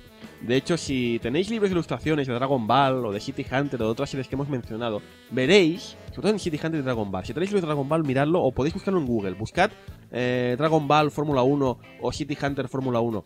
Veréis que hay unos dibujos que siempre se repiten, es el coche de McLaren visto desde arriba y los personajes de la serie sentados en las ruedas. Esta es una serie de ilustraciones que se hicieron para celebrar este, este, esta publicidad. Que en el fondo era una publicidad súper cutre. Era en, la- en el morro, en, una, en la puntita, una pegatina súper enana que tenías que fijarte, mirarlo con lupa, que ponía Shonen Jump. Pero que decir, para que veas el, el dinero que movía por aquella época, porque no podías ser amante del manga en Japón y no comprarte la Shonen Jump. Si te, fíjate, de Sanseiya, Bastard, City Hunter, Hokuto no Ken. Madre mía. Y todo esto no es evidentemente gracias a Akira Toriyama, pero sí hay que decir que fue un poco el punto de inflexión de esta segunda generación de grandes mangakas que incluyó pues, pues a Katsura, a Bronson, a Izumi Matsumoto, etcétera, etcétera, etcétera. Otro día comentaremos la editorial Shogakukan, es la que publicaba Rama, por ejemplo, y pu- publica también Detective Conan, que es la, es, es el- el- la otra revista. Es la otra gran revista. Es la otra gran revista, que también, curiosamente, coincidió. La época era más o menos, ¿eh? Sí, o sea, fue una buena una época. buena. Para la gente que le gustaba el manga, era muy Sí, bueno, eh, era una época muy, muy buena. principio de los 90 fue la, la gran época y, y con razón es precisamente en los principios de los 90 cuando ya se empieza a comercializar el manga con otros ojos en el mundo. En España quizá tardaría un poco más, pero vamos, que se empiezan a hacer en América, se empiezan a hacer en, en Inglaterra, en Francia, sobre todo en Francia. En Francia el, el manga ya en aquella época, en los 90, con todas estas series, incluida Sailor Moon, lo, lo petó muchísimo. Pero vamos, que... Que dar constancia, ¿no? Mm. Primera generación, Tezuka, Fujiko Fujio, Sí, sí. Miyazaki incluso podemos poner. Y segunda generación, Mm. auspiciada por este hombre, Akira Toriyama y su Doctor Slum. Correcto. A ver, como podéis comprobar, no solo Dragon Ball es un punto de inflexión enorme en la historia del Jam. También Doctor Slump marcó una época. Ya lo hacía cinco años antes de que, de que saliera Dragon Ball. Eh, Toriyama refina y perfecciona el género del humor con, con Doctor Slump. Influye una generación entera de nuevos mangakas que le- le- básicamente tienen una infancia leyendo estas, estas no, series. es- Hay mucha gente que... La tercera generación, ¿no? Podríamos Sí, decir sí, que es la o sea, generación generación- actual. Lógicamente, sí, sí. Mucha gente de la generación actual ha crecido leyendo, pues eso, las series de Toriyama o de Katsura o de, o de Hoyo, por ejemplo. Sí, pero es que, Doctor Iván, es que usted no está diciendo que posiblemente los dos autores manga más famosos y exitosos de la tercera generación lo han dicho abiertamente Sí, sí. y no se esconden que están donde están Por haber- Toriyama. Sí, sí. ¿De qué sea, estoy hablando? Eiichiro Oda y Masashi Kishimoto, los autores de One Piece y de, y de Naruto, respectivamente. O sea, los dos lo han dicho, ¿eh? El autor de One Piece y el autor de Naruto. Hemos de saber, hemos de, entendemos que One Piece no es aquí el éxito que es en Japón, pero One Piece es muchísimo más exitoso en Japón que Naruto, pero de largo. O sea, a ver, para que Es el nuevo Dragon Ball, Sí, sí. One Piece. Para que os hagáis una idea, One Piece en Japón está teniendo algo parecido a lo que pasó aquí con Dragon Ball. Mm. O sea, el, el- proporcionado a Japón, pero es que es eso. O sea, es no hay nadie en Japón que no sepa que es One Piece. Sí. De hecho, hay tiendas, tiendas de merchandising solo de One Piece, en sitios estratégicos de igual Mm. que hay tiendas Ghibli, Sí, sí. hay tiendas de One Piece. Y me acuerdo, sin ir más lejos, hace un par de años, Doctor Yuan, que en un puente de Osaka, creo que era, en un puente del río de Osaka, pusieron unas figuras de, de One Piece, eh, rememorando una escena muy popular del, del anime original. Y, y las pusieron ahí en medio y la gente ahí, madre mía, es como si aquí pones, imagínate poner aquí una estatua de Goku en medio de la Plaza Cataluña. Pues un poco lo mismo. Bueno, ahora mismo estaría patinando, pero. Ya, bueno. Pero, ¿qué quiero decir? One Piece, eh, hemos de entender que aquí, si no ha sido el éxito que es, es básicamente porque los que la han traído, y miro a Planeta el manga, y miro algunas televisiones por el anime, no han sabido tratarla. Porque Naruto ha sido el éxito brutal que es gracias a Granat, que lo ha sabido llevar muy bien. Pero One Piece en Japón es un éxito tremebundo, enorme, tan, es el segundo Dragon Ball, y, y esto son palabras mayores. Y sus dos autores, Eiichiro Oda, de One Piece, y Masashi Kishi- Kishimoto, autor de Naruto, lo han dicho públicamente que ellos están allí porque una vez leyeron a Toriyama y les influenció tanto que decidieron dedicarse a esto. Palabras mayores, ¿eh? La tercera generación, insisto. Primera Sí, sí. generación, segunda Toriyama, tercera Kishimoto y Eiichiro Oda. Entre medio había muchos autores, lógicamente, sin desmerecerlos, pero que estos son realmente los que han marcado ahora un, un punto de inflexión de cambio.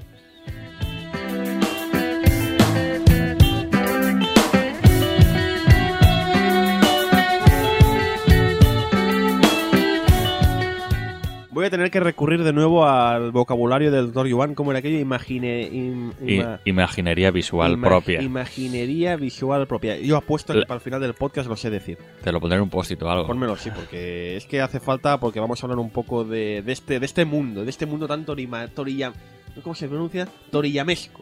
Puedo decirlo así, torillamesco, ¿no? Este mundo imagineria, vis- eso. Da igual, que no, me- que ya luego me lo apunto. Pues eso, eh, los 80 Toriyama era muy propenso a dibujar caricaturas de sus amigos, de sus familiares, en sus obras. Esto ya para empezar, ¿eh? Eso no solo tiene... eh, no solo tiene parodias de otros mangas y otras historias, sino que también se dedica a parodiar a sus amigos y conocidos. Si tenéis, o podéis haceros, o podéis que os dejen algún libro de ilustraciones de Toriyama, tiene algunos de estos de Dragon Ball. Salen dibujillos de estos que hace normalmente, de estos apuntes rápidos con libreta, que tiene algunos que son eso, gente que ve en la calle o cuando está esperando, son cojonudos. Los abuelos les salen especialmente bien. No, no, en serio. Tienen, o sea, tienen, tienen una vida propia lo- los dibujillos de los abuelos increíble. Claro, donde tuvo más oportunidad para, re- para dibujar estas caricaturas fue en, en Doctor Slump. Porque claro, Dragon Ball era otro mundo, un mundo más místico, de artes marciales, era más complicado. Pero claro, en Doctor Slump, como cada dos por tres aparecían nuevos habitantes, pues tenía la oportunidad. De hecho, tengo entendido que la, la abuela que, que come siempre galletas, es otro personaje estos absurdos que siempre aparecen, aparecen en el capítulo, se comen una galleta y se marchan. Sí, pero Que, creo que, una vez, que tuvo un capítulo dedicado exclusivamente a ella. no era, era, era de la estanco, ¿verdad? Yo creo Sí, que la es, la, es la dueña de estanco. Sí, sí, que es un personaje basado en un personaje real que Toriyama pues estaba ahí digo, voy a parodiar, voy a caricaturizar en mi obra. Eh, Toriyama, de hecho, también es muy amigo de dibujarse a sí mismo e incluirse como un personaje más de la historia, lo hemos mencionado antes en, el programa. Uno del que, además, es que también tiene mucha tela porque es uno, un personaje del que normalmente los propios personajes de su obra se dedican a, a abusar y, y a menospreciar, ¿no? Porque también a Toriyama se pone a sí mismo como uno de estos personajes que ha dicho el Dr. Yuan que se vanaglorian de que son super guay, soy un dibujante de éxito, soy super guay, soy cojonudo, y ven a los de la Vía Pingüino y le dejan en ridículo total y absoluto. A ver, como hemos comentado antes, Toriyama era de pueblo, pero ese cuando se dibuja dentro de la serie es en plan de, vuelve en plan como se he triunfado y sí, tal, sí. soy la caña. Pero Toriyama se dibujaba no como ser humano, en alguna ocasión sí, se dibujó tal como es. De hecho, también he leído por ahí que supuestamente el Ducto Slum, eh, Senbei Norimake, es una parodia de sí mismo, de cómo se ve a sí mismo. No, no una, una caricatura, pero sí de cómo se ve a sí mismo, ¿no? Cómo se ve en tercera persona. Pero en los primeros años de la serie, se contará Dr. Yuan que Toriyama se reflejaba como un pájaro azul antropomórfico, mm, vestido con el traje característico de la época de un dibujante. Con la viserita y las coderas. un pájaro azul. En aquella época, pues no era un personaje más allá, aparecía de vez en cuando, hacía la gracieta, pero la época más mágica es más tarde cuando se dibuja como un robot. Se dibuja como un robot egoísta que, como es un robot de metal, solía acabar devorado. En todos los capítulos siempre acababa devorado por Gachan. Sí, sí. Se, se me aparecía todo de jaja, soy el mejor, soy el más chulo, y de repente Gachan empezaba a comer. Sí, y quedaba solo un tornillo. Sí, un tornillo y la mano, la, sí, mano el de brazo pinza. por ahí, sí, la mano de pinza, siempre era, era tremendo. Pero lo, lo dicho, Toriyama no fue el único que se dibujaba de alguna forma, ¿no? Por las páginas de la Jam fueron dibujados, entre otros, la mujer de Toriyama, está casado, eh, apareció caricaturizada, los hijos, ha tenido dos, si no voy errado, eh, y fíjate, fíjate, si conocemos poco de Toriyama, doctor Yuan, que sabemos el nombre de uno, pero no del otro. Por más que he buscado, nadie sabe cómo se llama el segundo hijo de Toriyama. No saben, creo que no saben ni si es, un, es niño o niña. Ahora debería tener una edad. Pero fíjate, eh, es un hombre, lo hemos comentado un poco por encima, pero es un hombre que ha vivido siempre recluido en su gran mansión. Eh, la mansión de Toriyama, que está en el pueblo donde nació, creo recordar, es una mansión enorme con un equipo de seguridad que ríete tú del Pentágono. Se ve que tiene ahí guardia de seguridad, alambradas, cámaras. Es imposible colarse en casa de Toriyama. Y es uno de los sitios, pues, un poco de peregrinaje, ¿no? De los fans japoneses y no japoneses, que cuando dicen, oye, me voy a pasar por Nagoya, voy a echar un vistazo a la casa de Toriyama. De hecho, también, esta es otra historia que he leído por ahí, Doctor Yuan, creo que la tengo más adelante en el guion, pero la voy a contar ahora por si acaso. Eh, me contaron la historieta de que cada vez que Toriyama se rumorea que va a desplazarse a algún lugar, el alcalde de la ciudad donde reside, donde, donde está esta mansión, tiene que preparar un plan especial de seguridad porque cuando surge el rumor en internet de que Toriyama va a salir de esa casa en la que está recluido, claro, la salida, la, salida de su casa se llena de fans deseosos de verle y, de conseguir, yo que sé, una foto, un autógrafo, qué sé yo. Entonces, ¿qué pasa? Que se lían unos pitostios, doctor Iván, increíbles. Y también leí por ahí que el alcalde le pidió expresamente a Toriyama que, oye, no salgas tanto, porque cuando sales es un, es un pollo. Básicamente esto pasa, según leí, cuando se rumorea de en el Shonen Jump van a publicar alguna historia nueva suya, pues como Toriyama de desplazarse a Tokio para presentar el original o acudir a una fiesta de la editorial o vete a saber qué historias, cuando se rumorea eso, pues la tiene que ser de su casa, pues se montan ahí unos, unos pitostos increíbles. Buscar por internet a ver si encuentro. Yo no he tenido ocasión, pero seguro que hay fotos de fans de las casas, la casa Toriyama. He leído eso, que tiene un sistema de seguridad que posiblemente los más importantes. Imagínate, pero si. Imagínate que te entra un, un fan de estos Bueno, pirado. bueno. Sí, pero es curioso porque de otros autores, como sobre todo como Katsura, de Katsura hemos visto su estudio, hemos visto, yo me acuerdo de una Kame de los años 90, la revista que se publicaba aquí de manga en, en- en España, que hicieron un especial de Katsura y había muchas fotos de su estudio. ¿Sabes? En plan, el tío daba la bienvenida a los autores, a los fotógrafos para que fotografiaran su estudio y veías que estaba lleno de cosas de Batman. Sabemos que Katsura es un gran fan de Batman.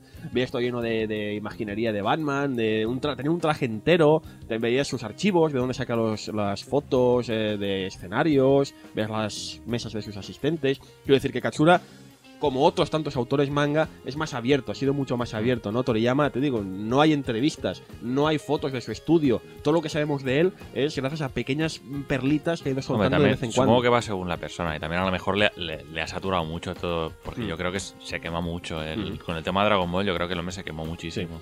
De hecho, estuvo muchos años sin dibujar hasta que sacó Kowa, eh, Z y estas series que sacaron a posteriori, pero es algo que no necesita ya. Toriyama es indiscutiblemente uno de los hombres más ricos de Japón. Si no recuerdo mal, no sé si ahora está ahí todavía, pero Japón es muy amigo de sacar rankings de tal es el más rico, tal es el no sé qué.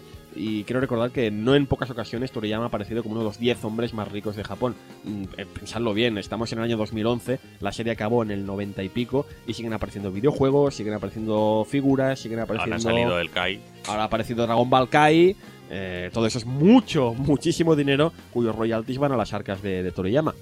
Pero bueno, eh, ahí está el tema. Hablando de Katsura, por cierto, Masakazu Katsura, autor de Video Girl Ai e Is, es bien sabido que ambos son muy amigos. Es bien sabido que Toriyama y Katsura son muy buenos amigos. De hecho, eh, la fusión de Dragon Ball, la fusión de Gotenks, la fusión de, de Goku y Vegeta en la película, es una idea que dio Katsura. Se sabe, es oficial, se sabe que la idea surgió de ahí. Y viceversa, la idea del Mega Playboy en DNA 2 la dio Toriyama. O al menos eso es lo que dicen las leyendas. O la- más que las leyendas, los textos que he tenido ocasión de leer por internet. Son muy amigos y también apareció caricaturizado en algunas ocasiones en, en, en. De hecho, me, hace, me ha hecho mucha gracia porque he recordado, lo he leído en internet y lo he recordado y he pensado, es verdad. Hay una historia, quizás recordaréis, de. Slump en el anime que está eh, Toriyama en su estudio dibujando, tan tranquilo, y aparece un otro dibujante rival ah, que entra ya a robarle ideas. Lo pone como el dibujante que me roba ideas. Claro, aquí en España en ese momento no fue traducido, pero a posteriori nos hemos enterado que ese hombre es Katsura. o sea, Toriyama dibuja a Katsura como un cabrón que entra a su estudio a robarle ideas.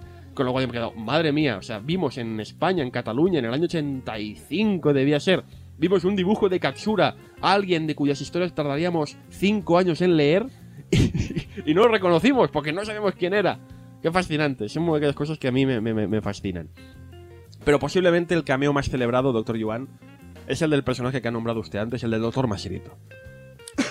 Sí, amigos, doctor Masirito. Ahora viene la, ahora viene, Sí. ahora viene el exclusiva. Bueno, exclusiva. todo- Exclusiva, lo sabe todo Dios. Ya lo sabe todo Cristo. Ah, ya lo sabe todo Cristo. eh. Mas- Doctor Masirito es este eterno rival del Doctor Slump que se dedica a hacer robots para ser más poderosos que Arale, etc. Es el creador de Obokaman, entre otras cosas. Masirito, al revés, en el, en el alfabeto japonés, cuidado, Masirito al revés es Torishima. Nombre de Kazuhiko Torishima, uno de los editores más famosos de la historia del Shonen Jump y editor de Doctor Slump, además de la primera etapa de Dragon Ball. Gracias a Bakuman, sabemos muy bien lo importante que es la figura del editor en la cultura del manga japonés, Doctor Yuan. En el propio Bakuman, de hecho, sale. Sí, gracias por avanzarse al guion. Se nota que se lo ha leído, amigo Doctor Sí. Pero el guion es una pauta. Ah, es- ahora es una pauta. El otro día me decía, hay que seguirlo a rajatabla. Vaya. Bueno, es verdad. Eh, Torishima es uno de... Vamos, espera, vamos a vamos partes. En Bakuman. Vol- Volvemos a Bakuman. Es que es- hay que hacerlo. Eh, realmente, aunque el autor, que pueden ser dos, como sabemos, pueden ser guionista y dibujante, pero normalmente suele ser una única persona, es quien está al mando de la colección, todos los dibujantes, autores de Shonen Jump y de otras otras editoriales, pero en concreto vamos a hablar de Shonen Jump y de Shueisha, tienen un editor a su cargo. Un editor que vendría a ser algo así como el guía, ¿no? El que le dice los resultados. A ver, eh, el, el- el editor, en este caso, es como una especie de intermediario entre Sí. el autor y la, y la, y la dirección de, de la revista, ¿correcto? O le comunica es- los resultados, le dice lo que tendría que cambiar, lo que va bien, lo que no va bien. le comenta lo que opinan después, lo que le ha dicho el jefe de que ve bien, que ve mal. Es un poco como intenta ayudarle a, a conseguir un mejor Claro, resultado, a sacar Es un mejor una- producto. Es por tanto una figura con la que el autor trata diariamente. Es, una, es, es su principal compañero de trabajo. También es el que le está encima con el tema de las entregas. y de hecho habréis visto muchas series en que siempre se ve como el editor está ahí apretando para dame, dame. De hecho, eh, a pesar de que sale Doctor Masirito como, como burla, cuando sale Toriyama dibujado como el mismo, aparece el propio Torishima dibujado llamando a Toriyama por teléfono diciendo, oye, que, que hay de lo mío. En Shin-Chan también vemos esta relación. En Shin-Chan sabéis que el autor, fallecido tristemente como sabéis, se parodia a sí mismo, cambiando el orden de, sus letras. No recuerdo el nombre, Doctor Iván, pero aparece una parodia de sí mismo que Shin-Chan se dedica siempre a, a tocar las narices. Y se refleja a sí mismo como un autor muy vago, que no quiere dibujar, que él está ahí haciendo sus cosas. Y siempre aparece la figura de- de- del editor llamando por teléfono diciendo, oye, que hay que entregar, ¿eh? Lo bueno de Bakuman es que tenemos di- diversos autores y hay uno que también es súper vago Sí. y tienes al editor que le está siempre engatusando para, para que dibuje. Exacto. Eso está muy, muy bien parido. Bakuman ha reivindicado la figura del editor. Sí, sí, sí. Una figura olvidada, de hecho, ¿no? A ver, de hecho, lo bueno es que los editores buenos son muy cotizados porque son los que consiguen realmente sacarle Exacto. jugo a, los autores. Y por eso Torishima es eh, una, una institución, es una leyenda porque no solo estuvo al mando de Doctor Slump y Dragon Ball, sino que estuvo al cargo de otras tantas de las eh, grandes colecciones que hemos mencionado en los 80 y principios de los 90. Em, es una institución desde el momento en que en Bakuman aparece, como ha dicho Doctor Sí, sí. Yuan, avanzándose a mi guion, eh, aparece como él mismo. Sí, y sí. aparece como una estrella. O sea, están ahí tan tranquilos en, la, en una fiesta a la Shonen Sí. Jump y de repente dicen, mira, mira, ha venido, viene Torishima, viene Torishima. Aparece dibujado que dices, cuando ves la, la caricatura de, de Obata, Obata era, ¿no? El, el autor. Cuando ves la caricatura de Obata dices, joder, es que es igual que la caricatura de que la caricatura de Toriyama, es igual. Pues lo, lo reflejan en Bakuman No, no. como una estrella, como, sí. "Oh, Dios mío, es el editor de Dragon Sí. Ball y de tal. y de- Madre no. mía. Y no tienes duda de que es él, porque es que es igual. No, no, es igual que Tiene él. la misma cara que en, el, que en Doctor Sloom. De hecho, la costumbre de parodiar a sus editores en las series eh, de Toriyama. Por cierto, que no lo he dicho, es verdad. eh, Torishima también aparece parodiado en otra, en otra serie, en Kinnikuman, en Musculato, también aparece dibujado en plan Porque parodia. también debía ser editor. Sí, efectivamente. Porque veas que es- es una leyenda. También aparecía parodiado. O sea, había aparecido en otras series dibujado. Con, entre Bakuman, Drago- eh, Doctor Slum y, y Kinnikuman, y seguro que alguna más que nos olvidamos. Lo que decía, perdón. La costumbre de parodiar a los editores en las series de Toriyama continuaría durante toda su vida. Toriyama llega a tener, si no voy errado, hasta tres editores, contando a Torishima.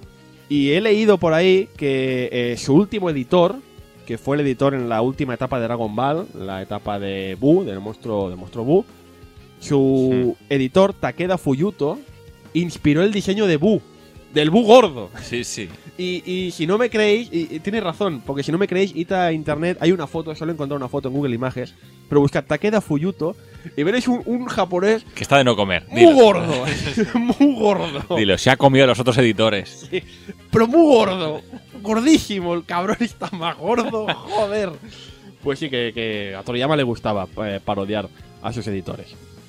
Dejando de lado las caricaturas y este tipo de parodias, Toriyama también demostró en los 80 ser un fan de la cultura popular, la cultura popular occidental, la cultura pop, ¿no? que se le llama la cultura pop occidental americana, que por la época ya era un mérito, porque en Japón la cultura pop americana tiene un gran auge en los años 90, pero en los 80 es muy tímido. En los 80 Japón es todavía una sociedad muy cerrada y tiene mérito ¿no? que Toriyama parodie todo esto. Eh, por eso Doctor Slump está plagado de guiños, de referencias a esta cultura pop. Representado, por ejemplo, ya lo ha dicho el Dr. Iwan al principio del programa, en Clint.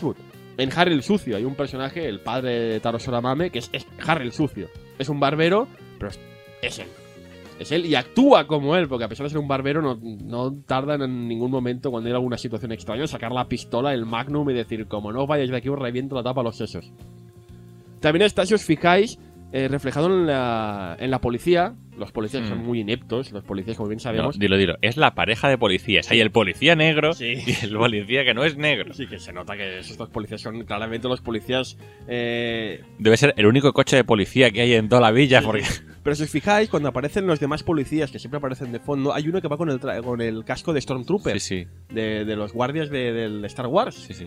O sea, y también está, por ejemplo, el personaje de Superman, que claro, es una parodia de Superman. Está el personaje de Tarzán, que es un Tarzán más o menos como el Superman. Vamos, que hay mucha parodia de lo que la cultura pop occidental americana de ese momento, ¿no? No obstante, cuidado, ¿eh? Porque Toriyama también refleja en las páginas de Doctor Slum los mitos de su infancia y los cameos de héroes Sentai, como Ultraman. Ujú. O sea, el Sentai es este género, ¿no? De Sí, sí, Po- eh, Power Rangers, básicamente Power Rangers, sí, sí. o de monstruos como Godzilla o Gamera. O sea, en Japón, digamos que en los 80 lo que mueve a los niños, más que en los 80 a los 70, que es la época en que Mm, crece, sí. 60-70 lo que crece Toriyama, como no hay el manga todavía falta que acabe de arrancar, lo que se mueve más son las series a los Power Rangers, cuya máxima institución es Ultraman, Sí, a y ver, los monstruos gigantes a los Godzilla. a ver, si habéis leído 20 Century Boys, también ya os podéis hacer una Sí, idea, porque de hecho es de la misma, de la Bueno, misma y, quinta. y- y no hay que ir muy lejos también. He hablado antes de Shin-Chan. Shin-Chan también es un referente. Shin-Chan tiene como, como gran héroe a uno, no me acuerdo cómo se llama. Aquí le llamamos el Ultraroy, Sí. el Ultrahéroe. Pero vamos, que. Pero es una, es una referencia a Ultraman, sí, sí, claramente. De hecho, el nombre de Gachan, el nombre de Gachan, este personaje con alas que come metal, eh, es una abreviatura de Gashira, que es la fusión de los nombres de Godzilla y Gamera. Godzilla y Gamera, los dos grandes monstruos de la cultura ja- japonesa. Godzilla Sí. ya lo conoces sobradamente y Gamera es aquella tortuga, Sí, sí. tortuga gigante que es el amigo de los niños. Pero dicho así, es el amigo de los niños. Perdona, en Japón los niños tienen unos amigos un poco raros, ¿eh? Sí, de hecho Arale, Tortugas gigantes. De hecho Arale a lo largo de la serie tiene demuestra también una fijación por los monstruos y los héroes al Ultraman. De hecho está constantemente disfrazada como uno de ellos, sin ir más lejos. Lo he dicho que Toriyama refleja en estas páginas no solo la cultura pop occidental que ha vivido en los 80 como adulto, sino también todo lo que vivió como niño en los 60 y 70, que como bien ha dicho el doctor Iván, podéis ver en cosas como 20 Century Boys, en que los protagonistas son niños, niños de aquella época. Defensores de la justicia. Defensores de la Ah. justicia, efectivamente. Tras acabar Doctor Slum en el año 84, lo dicho, y centrar toda su carrera en Dragon Ball, Toriyama parece dejar olvidada su antigua obra, la antigua obra me refiero obviamente a Doctor Slum, hasta que este recupera sus personajes para un largo cameo en Dragon Ball. Dragon Ball eh, en el que Goku visita la villa del pingüino y unía fuerzas con Arale para derrotar al general Blue de la Red Ribbon. Lo que decimos Mítico, este momento, capítulos. este eh, momento en que Goku invita a Arale que participe en el próximo torneo de artes marciales porque dice, oye, es que, es- es que eres muy fuerte. Fue bonito porque había pasado de nuevo el tiempo y vemos algunos personajes crecidos, algunos personajes que habían tenido un cambio en su relación. Fue bonito, la verdad es que fue, a mí me, me emocionó mucho. Recuerdo aquella época que llevamos ya un tiempo sin Arale, volver a disfrutar de su figura en la tele fue Está muy bien Estuvo muy bien. En este cameo sabemos lo dicho un poco que fue de los personajes años más tarde y supone el último contacto con del autor con sus personajes, por lo menos hasta el año 2007. Doctor Yuan, en el año 2007 Toriyama ilustra una historia corta especial llamada Doctor Masherito and Avale-chan. Sí, sí, no me he equivocado, he dicho Avale, Avale-chan. Un one shot, lo dicho, una de estas historias cortas autoconclusivas de unas 20-30 páginas, en que el hijo del Doctor Masherito consigue por fin crear el sueño de su padre, un robot superior en fuerza al Arale. Este robot le llama Avale y no deja de ser una contrapartida macarra de la, del, del- del robot del Dr. pero que como pasa de todo, es un poco el reflejo de los tiempos, ¿no? Supongo que eh, Toriyama ve un poco el pasotismo de la sociedad japonesa, de la juventud japonesa en el momento, no solo japonesa, sino en todo el mundo, esta cultura popular juvenil de "Bah, pasa de todo. Y hace un Arale a- adaptado a los nuevos tiempos. Claro, a, Vale en teoría más fuerte que Arale, pero como lo pasa de todo, pues el Dr. Masirito Jr. no puede disfrutar de su triunfo. Es nada, es una historia corta, pero sería adaptada a corto animación, eh, un corto de 5 minutos, que se emitiría como aperitivo al estreno de la octava película de One Piece en cines. Cuidado, señores, estoy hablando de One Piece. Estoy hablando de la el estreno, o sea, antes de estrenar una película como One Piece, que claro, en Japón, lo dicho, One Piece en Japón es una institución. Estrenar una película es movilizar a todo el fandom japonés. Pues antes, eh, para decir, oye, fans, para que estéis contentos, antes de empezar la, la película de One Piece, que normalmente cuando se estrena peli de One Piece se emiten cortos de One Piece antes, Hmm. ¿eh? Sí, sí, es O sea, antes de, One- antes de emitir la peli de One Piece, es costumbre en Japón hacer una película de animación, hacer un corto de alguna serie. En One Piece hacen cortos de One Piece. Porque la gente es lo que quiere. Sí. Pues no, en esta octava película hicieron este corto de Avale-chan, porque lo dicho, Toriyama es una institución, y yo me imagino, doctor Iván, que ninguno de los asistentes al estreno en el cine se quejó de que hubiera ese corto en vez de uno de One Piece. Lo malo es eso, que tardó 20 años en volver a retomar sus personajes y es probable que nunca más los vuelva a retomar.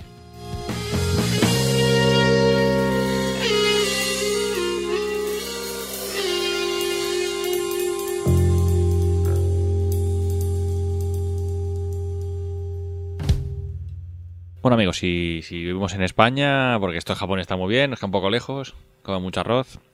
Bueno, pues en España, como la mayoría de producciones de la época, eh, esta serie llegó a nuestro país primero en forma de anime y más tarde, mucho, mucho más Pero tarde, Mucho más tarde. en forma de su manga original. Que es lo que pasaba entonces, amigos. Hoy en día vivís muy bien, os leéis primero el manga, después, bueno, más o menos a poco tiempo después que en Japón. Pero en la época lo normal es que viéramos el anime y si teníamos mucha, mucha, mucha suerte el anime, el anime se había visto a todo Cristo, entonces a lo mejor publicaban algún manga de la serie. Así que eh, en Japón es lo normal. Primero publican el manga, la gente les mola mucho, dicen esto va a vender como churros, sacamos el anime. En cambio aquí era bastante más difícil, teníamos mucha menos gente que seguía las series, era mucho más difícil que fuera rentable sacar el manga. Así que, curiosamente, Planeta se le, se le ocurrió años, años, años después publicar el, el cómic. Pero vamos, 10 años de diferencia desde que vimos el anime hasta que leímos el manga. Y la verdad, el manga merece mucho la pena. Es- tiene detallitos muy, muy guays el manga que en el anime a veces se pierde. A mediados de los 80 había muy pocas productoras que se dedicaran a traer anime a nuestro país. Estaba Chique Video, estaba Bemsa o Orofilms, entre otras. Y estaba la productora del señor Mario Vistain, que ha comentado aquí el amigo Funs. Un señor que se había dedicado al último lustro a traer varias películas de animación, de finales de los 70 en formato VHS a España. Recordemos para los no iniciados que VHS es el formato de cinta Sí, de no, vídeo. ¿eh? Recordemos que antes del DVD habían cosas. Sí. Eh, las películas principalmente eran películas de la Toei, Claro. como Cuentos de Hadas o Historia de Andrómeda. Eh, posiblemente estas relaciones de que tenían ya Sí, buenas relaciones con la. Toei, que hemos comentado, sirvieron para licenciar Doctor Slum, eh, que ya tenía en su época mucho éxito en Japón, esto lo comentaba ya antes Funs. Ujú. Era productora del señor Vistain, tra- dobló la serie, utilizando miembros de su familia, como me ha comentado antes, eh, dobladores ya conocidos, cara, es el momento del después, como Pep Torrens o Nuria Mediavilla, que años más tarde sería famosa por ser la dobladora de Nicole Kidman o Angelina Jolie. Madre mía. O sea que cuando. ah, Digo, esto naturalmente en Cataluña, ¿eh? Sí. O sea, la dobladora de, Sí, de. Angelina Jolie se, empe- se estrenó, se empezó trabajando Eh, haciendo de Arale. Muy bien. Es un dato que cuando encontré por internet me dejé, me dejó muerto. Dije, ¿qué? qué? No, no, no, no me lo imagino. Pero luego escuchas las dos voces y piensas, se nota la variación que pone expresamente para parecer una cría y en Angelina Jolie ser una mujer, mujer. Pero se nota, ¿sabes? Dices, sí que es la misma, la misma dobladora. Muchos de estos dobladores al final acabarían trabajando en Dragon Ball, años más tarde, otras series de animación en catalán como Los Simpsons. Sí, de hecho, el... Los Simpson fue estrenado en TV3. Esto es, algo- esto es un dato que poca gente conoce, pero Los Simpson se hizo en TV3 doblado al catalán. Y el doblador de Homer Simpson era el doblador en catalán de... Digo, Los Simpson en catalán, ¿eh? evidentemente. Los Simpson en catalán, el doblador de Homer Simpson en catalán era el mismo que el de Dr. Shenmei Norimaki en catalán. Con lo Bueno, cual, un poquito... es un poco el rollo. eh, sí, ¿no? es un poco el rollo. La serie se imitará entonces en TV3 a mediados de los 80, de los 80 en el 85 más Sí, o menos. el 85. Eh, después pasaría a las horas resto autonómicas, primero en Canal Nou, en valenciano, porque es más fácil adaptarlo. Después pasaré a la TV Vasca y luego a la televisión gallega, la TV, TV, TVG. TVG, vale. Vamos, que la serie está doblada al catalán, al valenciano, al vasco y al gallego, amigos. Pero nunca fue doblada al castellano hasta el 2011. ¿Cómo? Hasta hoy. Sí, sí. Estaba doblado en todos los idiomas oficiales de España, sabes, menos el principal. Ya sabes, un pequeño reducto resiste al invasor. Madre mía. Eh, sí, porque en el 2011 se ha salido ya a Sí, nivel. lo eh, comentamos. lo comentamos ahora después. La serie se emitía en, entonces, en el 85, de lunes a viernes. Aquí a en eso- TV3, ¿eh? En TV3, a eso de las 7 de la tarde. Que era un poco el prime time para los Para niños, los niños, sí, para sí, nosotros. lógico, sí. Hasta que fue sustituida por Dragon Ball. Lógicamente, cuando salió Dragon Ball, eh, se emitía Dragon Ball, aunque algún una temporada que coexistían las dos Sí, me acuerdo que Doctor Slump se hacía a las seis y media, Y después que te comías el bocata, y a las 7 cuando empezaba Dragon Ball llegaba el turno de la nocilla. Al menos en mi casa. Pues yo sí, era un niño muy tragón de pequeño. Yo me hacía el bocata y la tostada con nocilla, toda la vez. y coincidía con Doctor Slump y con Dragon Ball. Eh, aquí se llegaron a emitir todos los episodios, 243 episodios de nada que tenía la serie, muchos de los cuales, como era tradicional en la época, estaban inventados y no tenían nada que ver con el manga original. O sea, capítulos de relleno, amigos. Sí, Capítulos de me- relleno. era muy, muy, muy típico en la época. También City Hunter me acuerdo que la mayoría de Es que lo que pasaba, como se publicaba ahora mismo, se, se estaba haciendo la serie de animación al mismo tiempo que el manga y eh, el manga pues, va más lento, pues siempre llega un Claro. punto que se tienen que inventar cosas, porque si no, mm, no hay, no hay material. Eh, entonces, publicaron, pues lo que comentábamos, eh, toda la serie de, de anime, pero no llegaron a emitir nunca de las películas. Habían 10 películas protagonizadas por Arale, que se hicieron sobre los años 90 en Japón, que aquí no los llegamos a ver por la tele. Así que hasta el capítulo 55 de Dragon Ball, como hemos comentado antes, no pudimos. Y la tercera película, la aventura Sí, mística, la aventura mística también aparecía. que no pudimos ver a ver Arale. Vale. En el 97, eh, seguramente para suplir la ausencia, la ausencia de Toriyama en, en la tele en Japón, ya que había acabado Dragon Ball GT, por suerte, eh, la Toei produjo una nueva serie de animación en forma de remake del original. O que sea, hemos, que no sé, podido ver, uf, que hemos podido ver en algunas televisiones como la TV3, sin ir más lejos. Duró solo 74 episodios porque no fue tan buen también recibida por el público. Eh, hizo algunos cambios un poco extraños. Eh, ahora tenía el pelo marrón y a veces mm, las historias eran un poquito bastante más sosas que el original. Era un poco. Quizás se pensaba que la gente el, el humor tan tan tan absurdo no lo iba a entender, que yo creo que sigue estando vigente hoy en día. Bueno. En el 97 igual- mismamente también el Salón del Cómic de Barcelona apareció en España el por fin el manga original aquí en formato en un formato un, poco formato muy polémico. Uf. El formato biblioteca manga de Planeta, que para la gente que no lo vio en la época, eh, lo conocéis como, a lo mejor, como Pachinko, y si no, es, eh, si visteis la primera edición de Monster, no el Canceman, sino la, la La, primera la- edición, la mala, la que tengo yo ahí, maldita sea. pues eso, eso es el formato. Tomos son- de 88 páginas en un formato cuartilla 5, que se convirtieron en una serie de 18 tomos de Japón en una colección de 40 números, a 600 pelas de la época, 600 pelas de la época. Hoy en día más o menos son como 4 euros No, yo creo que 600 pelas, con el cambio, la Bueno, inflación y todo, 600 pelas de la son época cinco- son ahora mm, 6, 7 seis euros. Sí, es que era caro. Pero ¿eh? claro, Seis- 40 números y No, 55 no, páginas. 600 pelas eh, para la época, era- sí, sería eso, 5 o 6 euros por número de 88 páginas. Ostras, es que me estás cobrando aquí una, una barbaridad. Por una edición que tampoco es para tirar cohetes. Bueno, pero al menos se publicó todo. Ah, sí, tuvimos suerte, porque en la época no estaba seguro que se pudiera publicar entera. hecho, yo ¿eh? me acuerdo que en varios momentos se temió por la continuidad de la Sí, serie. porque ya cortaron varias series. En el mismo formato este horrible, ya cortaron varias. Bueno, así llegamos al 2011, que es el año que estamos ahora, eh, que ha sido el 30 aniversario de la serie. Planeta ha vuelto a reeditar el manga original en formato tomo. Bien, bien, Planeta, por fin, bien. Eh, siguiendo el ejemplo de la reedición japonesa 2007, o sea que ya lo tiene un poco hecho. Y Hono ha decidido sacar la serie en DVD, así que en castellano por fin la gente que el resto de España podrá ver la serie. Por primera vez, ¿eh? Por primera vez en, en castellano. En castellano. No es la primera vez que está en castellano porque creo recordar que sí que hubo una película que llegó a VHS y que sí que tuvo Arale doblada. Aparte de Dragon Ball, que también sí, sí. vio Arale doblada en el cameo. Pero vamos, que La serie, la, serie, la serie es la primera vez que sale. eh, la edición que están sacando, 12 capítulos por DVD.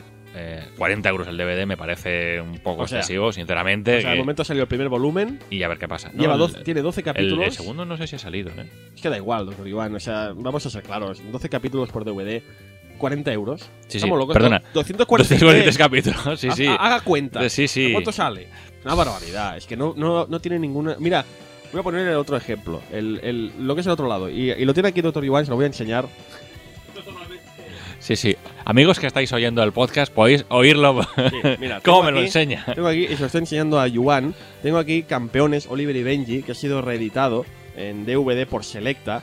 Capitán Eh, Subasa para los puristas. Está toda la serie, que son Primera temporada. Espérate, espérate. Toda la serie de, de Oliver y Benji fueron unos ciento y pico capítulos. Sí. Pues Selecta ha recogido todos los capítulos de Oliver y Benji en dos boxes, en dos DVD box. Bien. Eh, de forma que el primero, que es el que tengo en mis manos, que está viendo ahora mismo Dr. Yuan, son 64 capítulos. Bien. Estos 64 capítulos valen 30 euros. Bien. Bien. O sea, hagamos Es, cuentas. un- es un precio razonable. 64 episodios con todos los doblajes, ¿eh? el doblaje es japonés, el doblaje español original, el doblaje en, en 2.0 Dolby Digital, con las historias típicas, la edición la está viendo, es muy buena. Sí, sí. Esto, amigos, 64 episodios de una serie clásica vale 30 euros. Perdona, esto es el Funspo recomienda de estas Sí, navidades. Sí, sí, efectivamente, porque además en la segunda parte, que no la tengo yo aquí todavía, pero también ha salido ya. Eh, 30 euros, 64 episodios, hacer las cuentas sale pues a que a medio euro el No, capítulo. no, no, oye, que está muy bien. O sea, Está aunque bien. fueran menos capítulos, una Sí, sí. temporada o un- de estas de Sí, sí, 20 sí. 26 Medio o euro tal, el capítulo. 30, Medio euro el 30 capítulo, la euros presentación es, está es razonable. madre.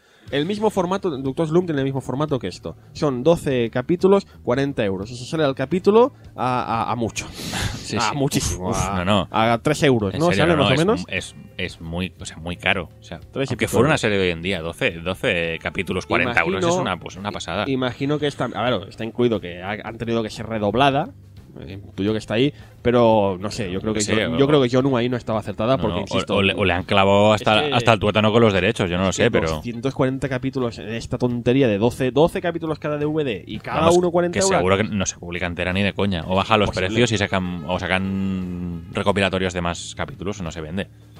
No la Sí, acabas. La gente no aguanta. Pero no ha sido el único acontecimiento con motivo del 30 aniversario. No, han aparecido un montón de merchandising hasta debajo de las piedras. Sí, en el, FNAC, en el FNAC mismo podéis ir y encontraréis imanes de nevera y tonterías ahí, ahí colgadas. Que dices, Sí. bueno, la serie tuvo éxito aquí, pero no sé si tanto como para vender ya sabes, todo tenemos los derechos, hay que sacar de todo. Ya, ya. Y de hecho hay una famosa compañía de ropa que ha sacado una línea de camisetas Sí. basada en los personajes. ¿Se ha fijado que ahora está muy de moda esto de que aparezcan estas tiendas de ropa que todos conocemos, que son tan famosas, que se dedican a comprar? Empezó, creo que es la que empieza por Z, que todos sabemos, no voy a hacer publicidad, que compró derechos Marvel para sacar camisetas de Cuatro Fantásticos, de Spider-Man. Ujú. Ahora han comprado estas de Ductos Loom, también han comprado de Sonic, de Sonic el Erizo, la mascota Sega verdad, sí, sí, también. que he visto O sea, de repente- haciendo con la camiseta, sí. De repente las tiendas de ropa esta populares eh, se dedican a comercializar No, yo, productos yo- frikis. yo creo que han dicho, tenemos un nicho de mercado aquí poco aprovechado, que son los frikis, que a lo mejor Sí. si Bueno, ponemos y- camisetas la gente la compra. Y, y lo han acertado, porque realmente yo no paro de ver por todas partes camisetas de estas. Pero bueno, no me quejo en absoluto. Pues así estamos, merchandising por un tubo, la edición en DVD, no sé yo cómo acabará la cosa, o lo sacan en otro formato, más capítulos, menos precio o algo, yo no creo que la vayan a... Desgraciadamente no creo que la vayan a sacar entera.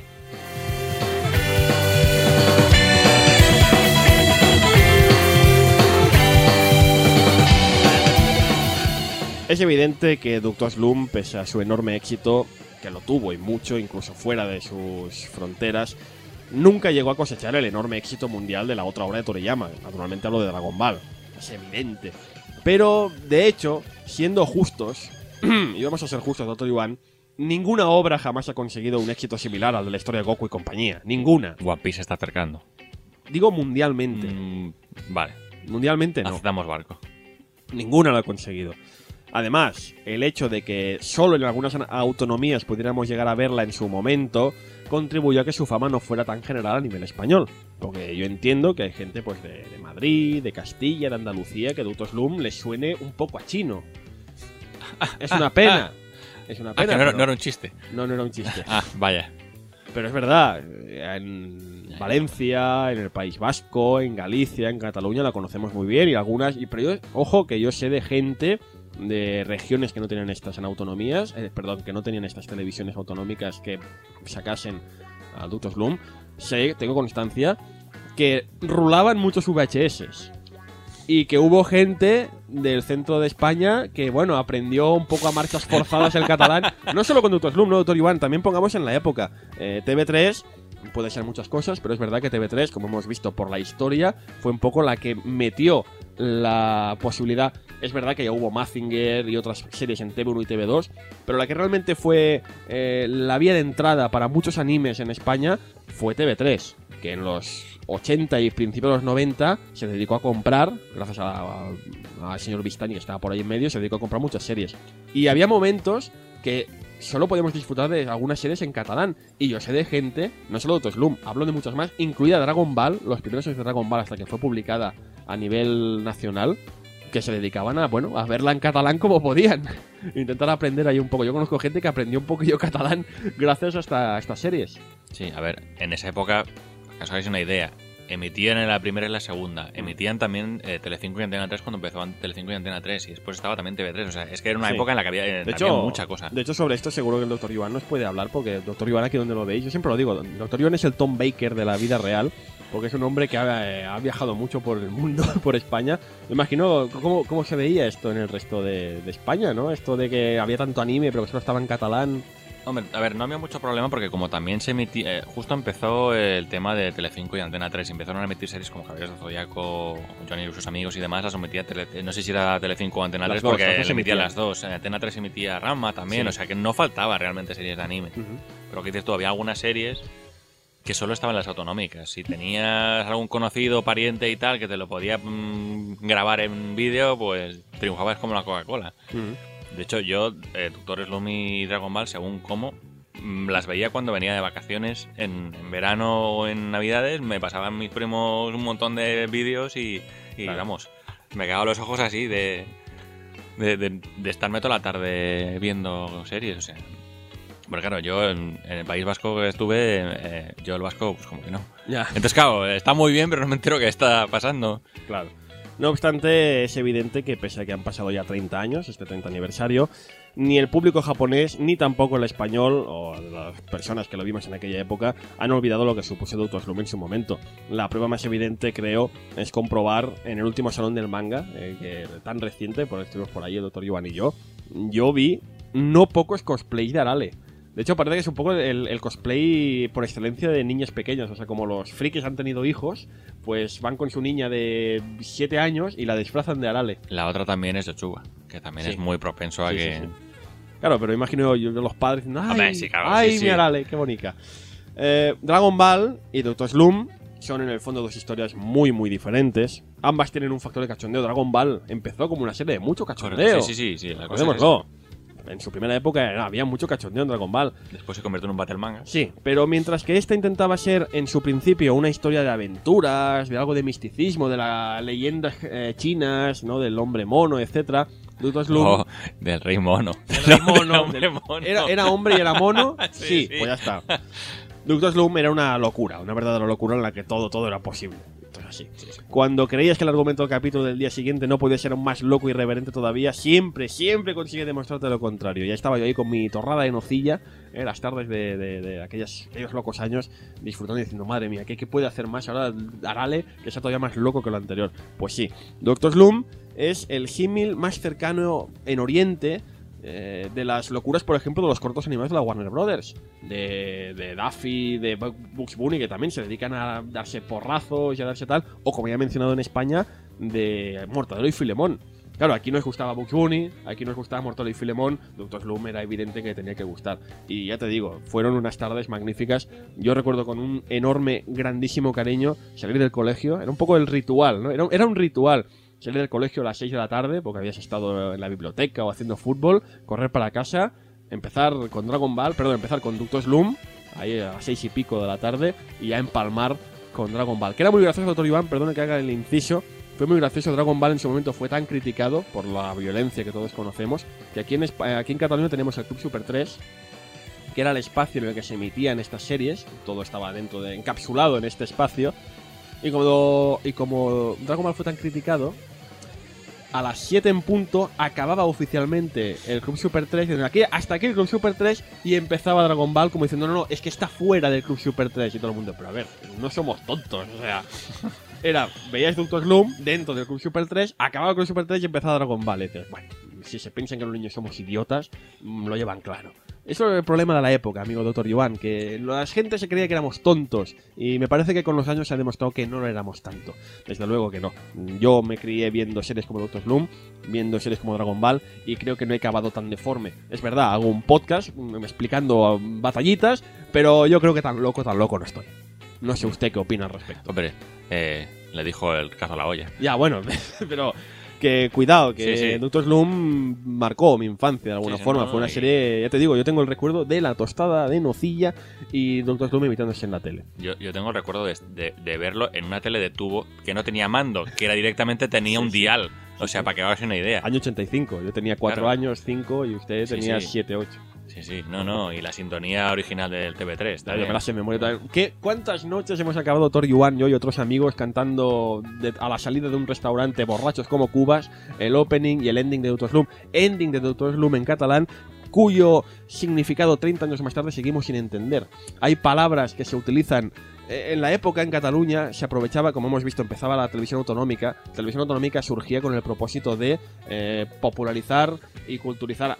Había, nadie, na- no nos engañemos, salíamos de una época franquista en que el catalán estaba prohibido y el propósito de la TV3 era enseñar el máximo catalán posible a una generación pues que tenía unos recursos muy limitados para aprender catalán, porque las escuelas empezaban tímidamente a enseñarlo. Sí, no, Con lo cual y se utilizaban a veces palabras un poco chungos. Aquí, a ver, aquí es muy eh, es muy cachondo porque esto no tiene nada que ver con Doctor Slum, pero ya sabéis, el tema de Vegeta habla en catalán, habla utilizando unas palabras un poquito... Sí, parece mentira, pero Vegeta en Dragon Ball, que es el malo maloso, cuando habla, cuando amenaza, en vez de decir, como diría en castellano, me cago en tu puta madre, aquí dice, eres un, eres un tap de baixa y un neu a prendre un cop de llet calentona. Sí. Utiliza palabras muy, muy retorcidas Utiliza catalanas. unas expresiones Sí. No muy habituales. Porque el propósito, te digo, Sí, el propósito era- que tenía era- TV3 comprando todas estas animaciones era un poco educar a los niños No, oye, en el uso del idioma. Y funciona, Y ¿eh? funcionó, y Yo, realmente yo, funcionó. yo cuando venía en verano, vamos, salía... No, no, El problema... pala- palabras de estos como las tortugas Sí. ninja, sin ir más lejos. El problema es que había un momento que había unos palabras tan chungos que no los entendías. Y el, el ending de Arale tiene un par de palabras que yo han pasado sí. 30 años y sigo sin saber No, qué significan. Como, además, como la canción es rapidilla, no, no lo pillas, No vocaliza. No lo Entonces. Y entonces que es el momento que estás en el restaurante cantando borracho como Cuba el ending y siempre será la pregunta, oye, ¿esto qué significa? ¿Esto qué ¿Qué es? significa eso? No- nadie lo entiende. 30 años han pasado. Tenemos que irnos a preguntar a la gente que estuvo allí, no los dobladores originales, que nos expliquen qué significaba. Pero bueno, que lo dicho, un recuerdo sobre todo para Cataluña, imagino también para Valencia, País Vasco y, y Galicia. Galicia. Un recuerdo muy, muy, muy grato el de Doctor Slum.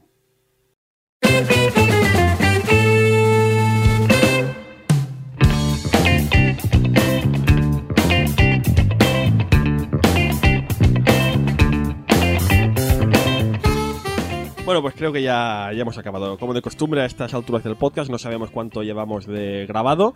Imagino, sí, imagino que bastante porque parece mentira. ¿eh? A veces tratamos series que en apariencia no tienen casi contenido ni chicha para hablar, pero que en realidad cuando te pones a comentar anécdotas y comentar recuerdos de infancia y comentar todas estas cositas, pues te das cuenta que tienen muchísimo, muchísimo, muchísimo que hablar. Y lo dicho, el doctor Yuan ha hablado de algunos de los protagonistas, algunos de los personajes principales de la obra, pero nos hemos dejado por el camino un montón. Y no hemos comentado ningún capítulo en concreto demasiado extensamente. Mm, seguro que Doctor Iván y yo ahora podríamos ponernos a hablar de cuál es nuestro capítulo favorito. Todos tienen el, a mí me gustaba el capítulo en que salía Arale y hacía no sé qué, me gustaba el capítulo son en el muchos. hombre de caramelo 4. me Sí, no, no, son muchos capítulos. Es que tampoco quiero reventaros porque la gracia realmente de Doctor es, es o sea, ver el capítulo y disfrutarlo y reírte con... Ahí está, eh, realmente es una serie para dejar la mente en blanco eh, y divertirse, disfrutando de las locuras. Igual que disfrutábamos, lo he dicho antes, de Bugs Bunny, disfrutamos de Mortadelo, pues oye, dejarse llevar y recordar un poco, pues eso, la infancia, ¿no? Que es lo, lo importante. Una serie de los 80 que es tan vigente como lo era entonces. No, no os quepa duda, es tan vigente hoy como lo era entonces. En fin, lo dicho, Doctor Slum, yo os recomiendo de verdad. Es complicado con estos precios que hemos dicho hacerse con ella, pero seguro que buscáis alguna forma. Sí, no sé ver, cómo. Si no, también el manga es más fácil. El manga es facilísimo, lo tenéis a un precio fantástico, una edición cojonuda, recién salida de Japón en el año 2007. Compraos la edición buena, por favor. Y sí, sí, no, la otra no la vais a encontrar por suerte. Pero está muy bien, la podéis encontrar en FNAC. Siempre, de hecho, en FNAC siempre está expuesta como uno de los productos más vendidos, porque sin duda la gente Tiendas le tira especializadas, lógicamente, mucho. también. Sí, sí, sí. sí. Luthor Slum, lo dicho, mm, vale la pena. Pues nada, hemos llegado al final del podcast y como de costumbre, antes de irnos y despedirnos, tenemos que anunciar cuál será la producción que pasaremos a analizar de aquí. Espero esta sí dentro de dos semanas. Insisto, pido perdón por lo que ha pasado en esta ocasión, pero como habéis comprobado por la historieta que he contado, ha valido la pena. Sí, a ver, no sé si dos semanas porque cuenta que ahora vienen navidades y demás, pero bueno, intentaremos lo más breve posible. Doctor Joan, yo sé que usted se ha comprado unos Blu-rays y quiere usted sacarles provecho y sí, por me tanto... compré unos Y por tanto, la semana, cuando sea de aquí Sí. dos semanas o tres, toca hablar de los Blu-rays que el señor Yuan se ha comprado y que quiere a cualquier precio comentar. ¿Qué Blu-rays se ha comprado usted, doctor Yuan? Pues entre otros, aprovechando ahora que tenemos manera de comprar por internet, Amazon.es y estas cosas, eh, tengo las dos películas de John Carpenter's Ah. Escape From. O sea, son Rescate en Nueva York y Rescate en Los Ángeles. Ah, Rescate Por- Nueva York y Rescate en Los Ángeles con, Cart- Snake Plissken. Interpretado por Kurt Kurt Russell. Qué pedazo de películas, madre Sí, mía. y con esto, amigos, vamos a inaugurar el ciclo Kurt Russell. Sí. Ah, va a haber más Va a películas. haber más películas. Russell. Kurt Russell, por, por- supongo que lo sabréis, pero es un autor muy mítico y durante los 80-90 hizo un montón de pelis Madre molonas. Madre mía, tienes ahí Gran Golpe en la Pequeña China, tienes Stargate, Está la cosa, La Cosa. hay un montón de Pero empezaremos hablando de Snake Plissken y su Sí. intento de rescatar o escapar según el idioma de, de sitios. Sí, Y una tercera parte que nunca vio la luz. Pero No, se rumoreaba que dicen podía aparecer que- en breve. Pero eso lo comentaremos de aquí un par de semanas. Pero dos grandes películas, vamos a comentar las dos. Mm. Porque es verdad que con Regreso al Futuro hay que hablar de cada una de forma independiente. Pero yo creo que podemos hablar de tanto Regreso, perdón, tanto Escape from New York como Escape from Los Ah, Ángeles. Podemos hablar en el mismo capítulo sin. el planteamiento es parecido. Sí, de hecho, podemos parecidos. comentar también las diferencias, el- lo que ha pasado. Porque pasaron años entre medio, ¿eh, amigos? Una película del año. finales de los 80. Es 80 y pico. Sí. Es del 80. Ahora no recuerdo exactamente, es del 80 y algo. Ujú. Lo bueno es Está que. más eh, sí, sí. eh, Está mayor, está muy mayor. bueno, en Los Ángeles todavía estaba, no estaba tan hecho polvo como los últimos. eh. Ahora hoy en día ya es que está mayor. Sí, sí. Hablaremos de escenas míticas como la del baloncesto. Sí, como cuando aterriza encima de las Torres Gemelas. Y esas películas Sí. que mm, duelen, ¿verdad? Bueno, en fin, lo dicho, 15 días, un poco más, un poco menos, y hablaremos de quizá las películas más memorables de. Dos de las películas más Ah, memorables de este gran actor, que es Kurt Russell.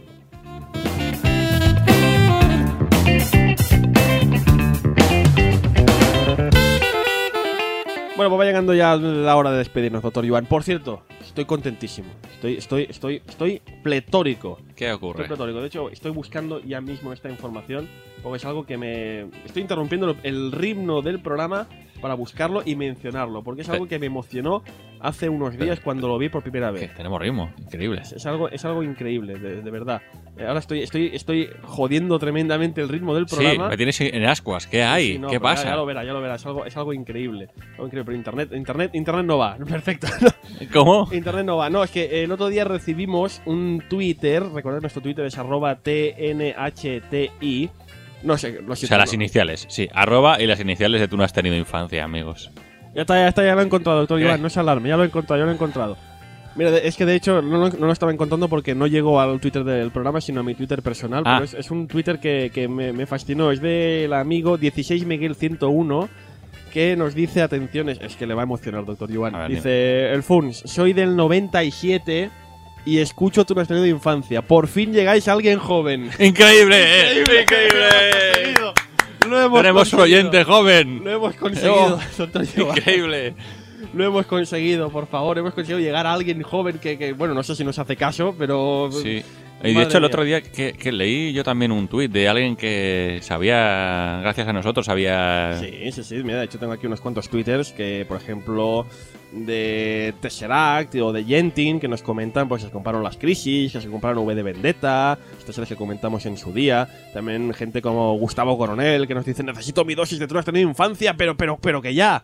Eh, nos envían en links. También uh, un compañero llamado Takaregal nos dicen que está muy satisfecho con el, con el podcast de Gundam.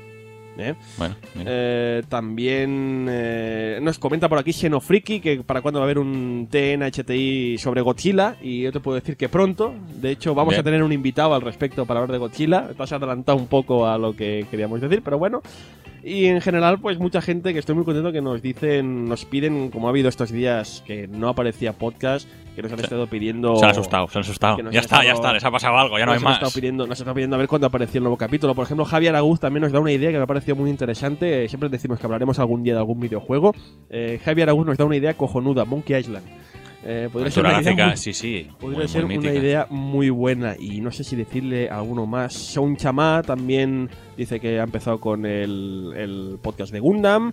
Eh, Bato, eh, que es de Ramen para dos, eh, la Ah. página que he comentado, también nos escucha y nos recomienda. Y el amigo de Azneos nos dice, van tres podcasts distintos en que todos aparece el Funs. Eh, pero dice, menos mal que todavía no está el nuevo capítulo de Tu Nuestra Infancia. ya, pues ya es tarde, Ya amigo está. mío, ya- Oh. ya lo tienes.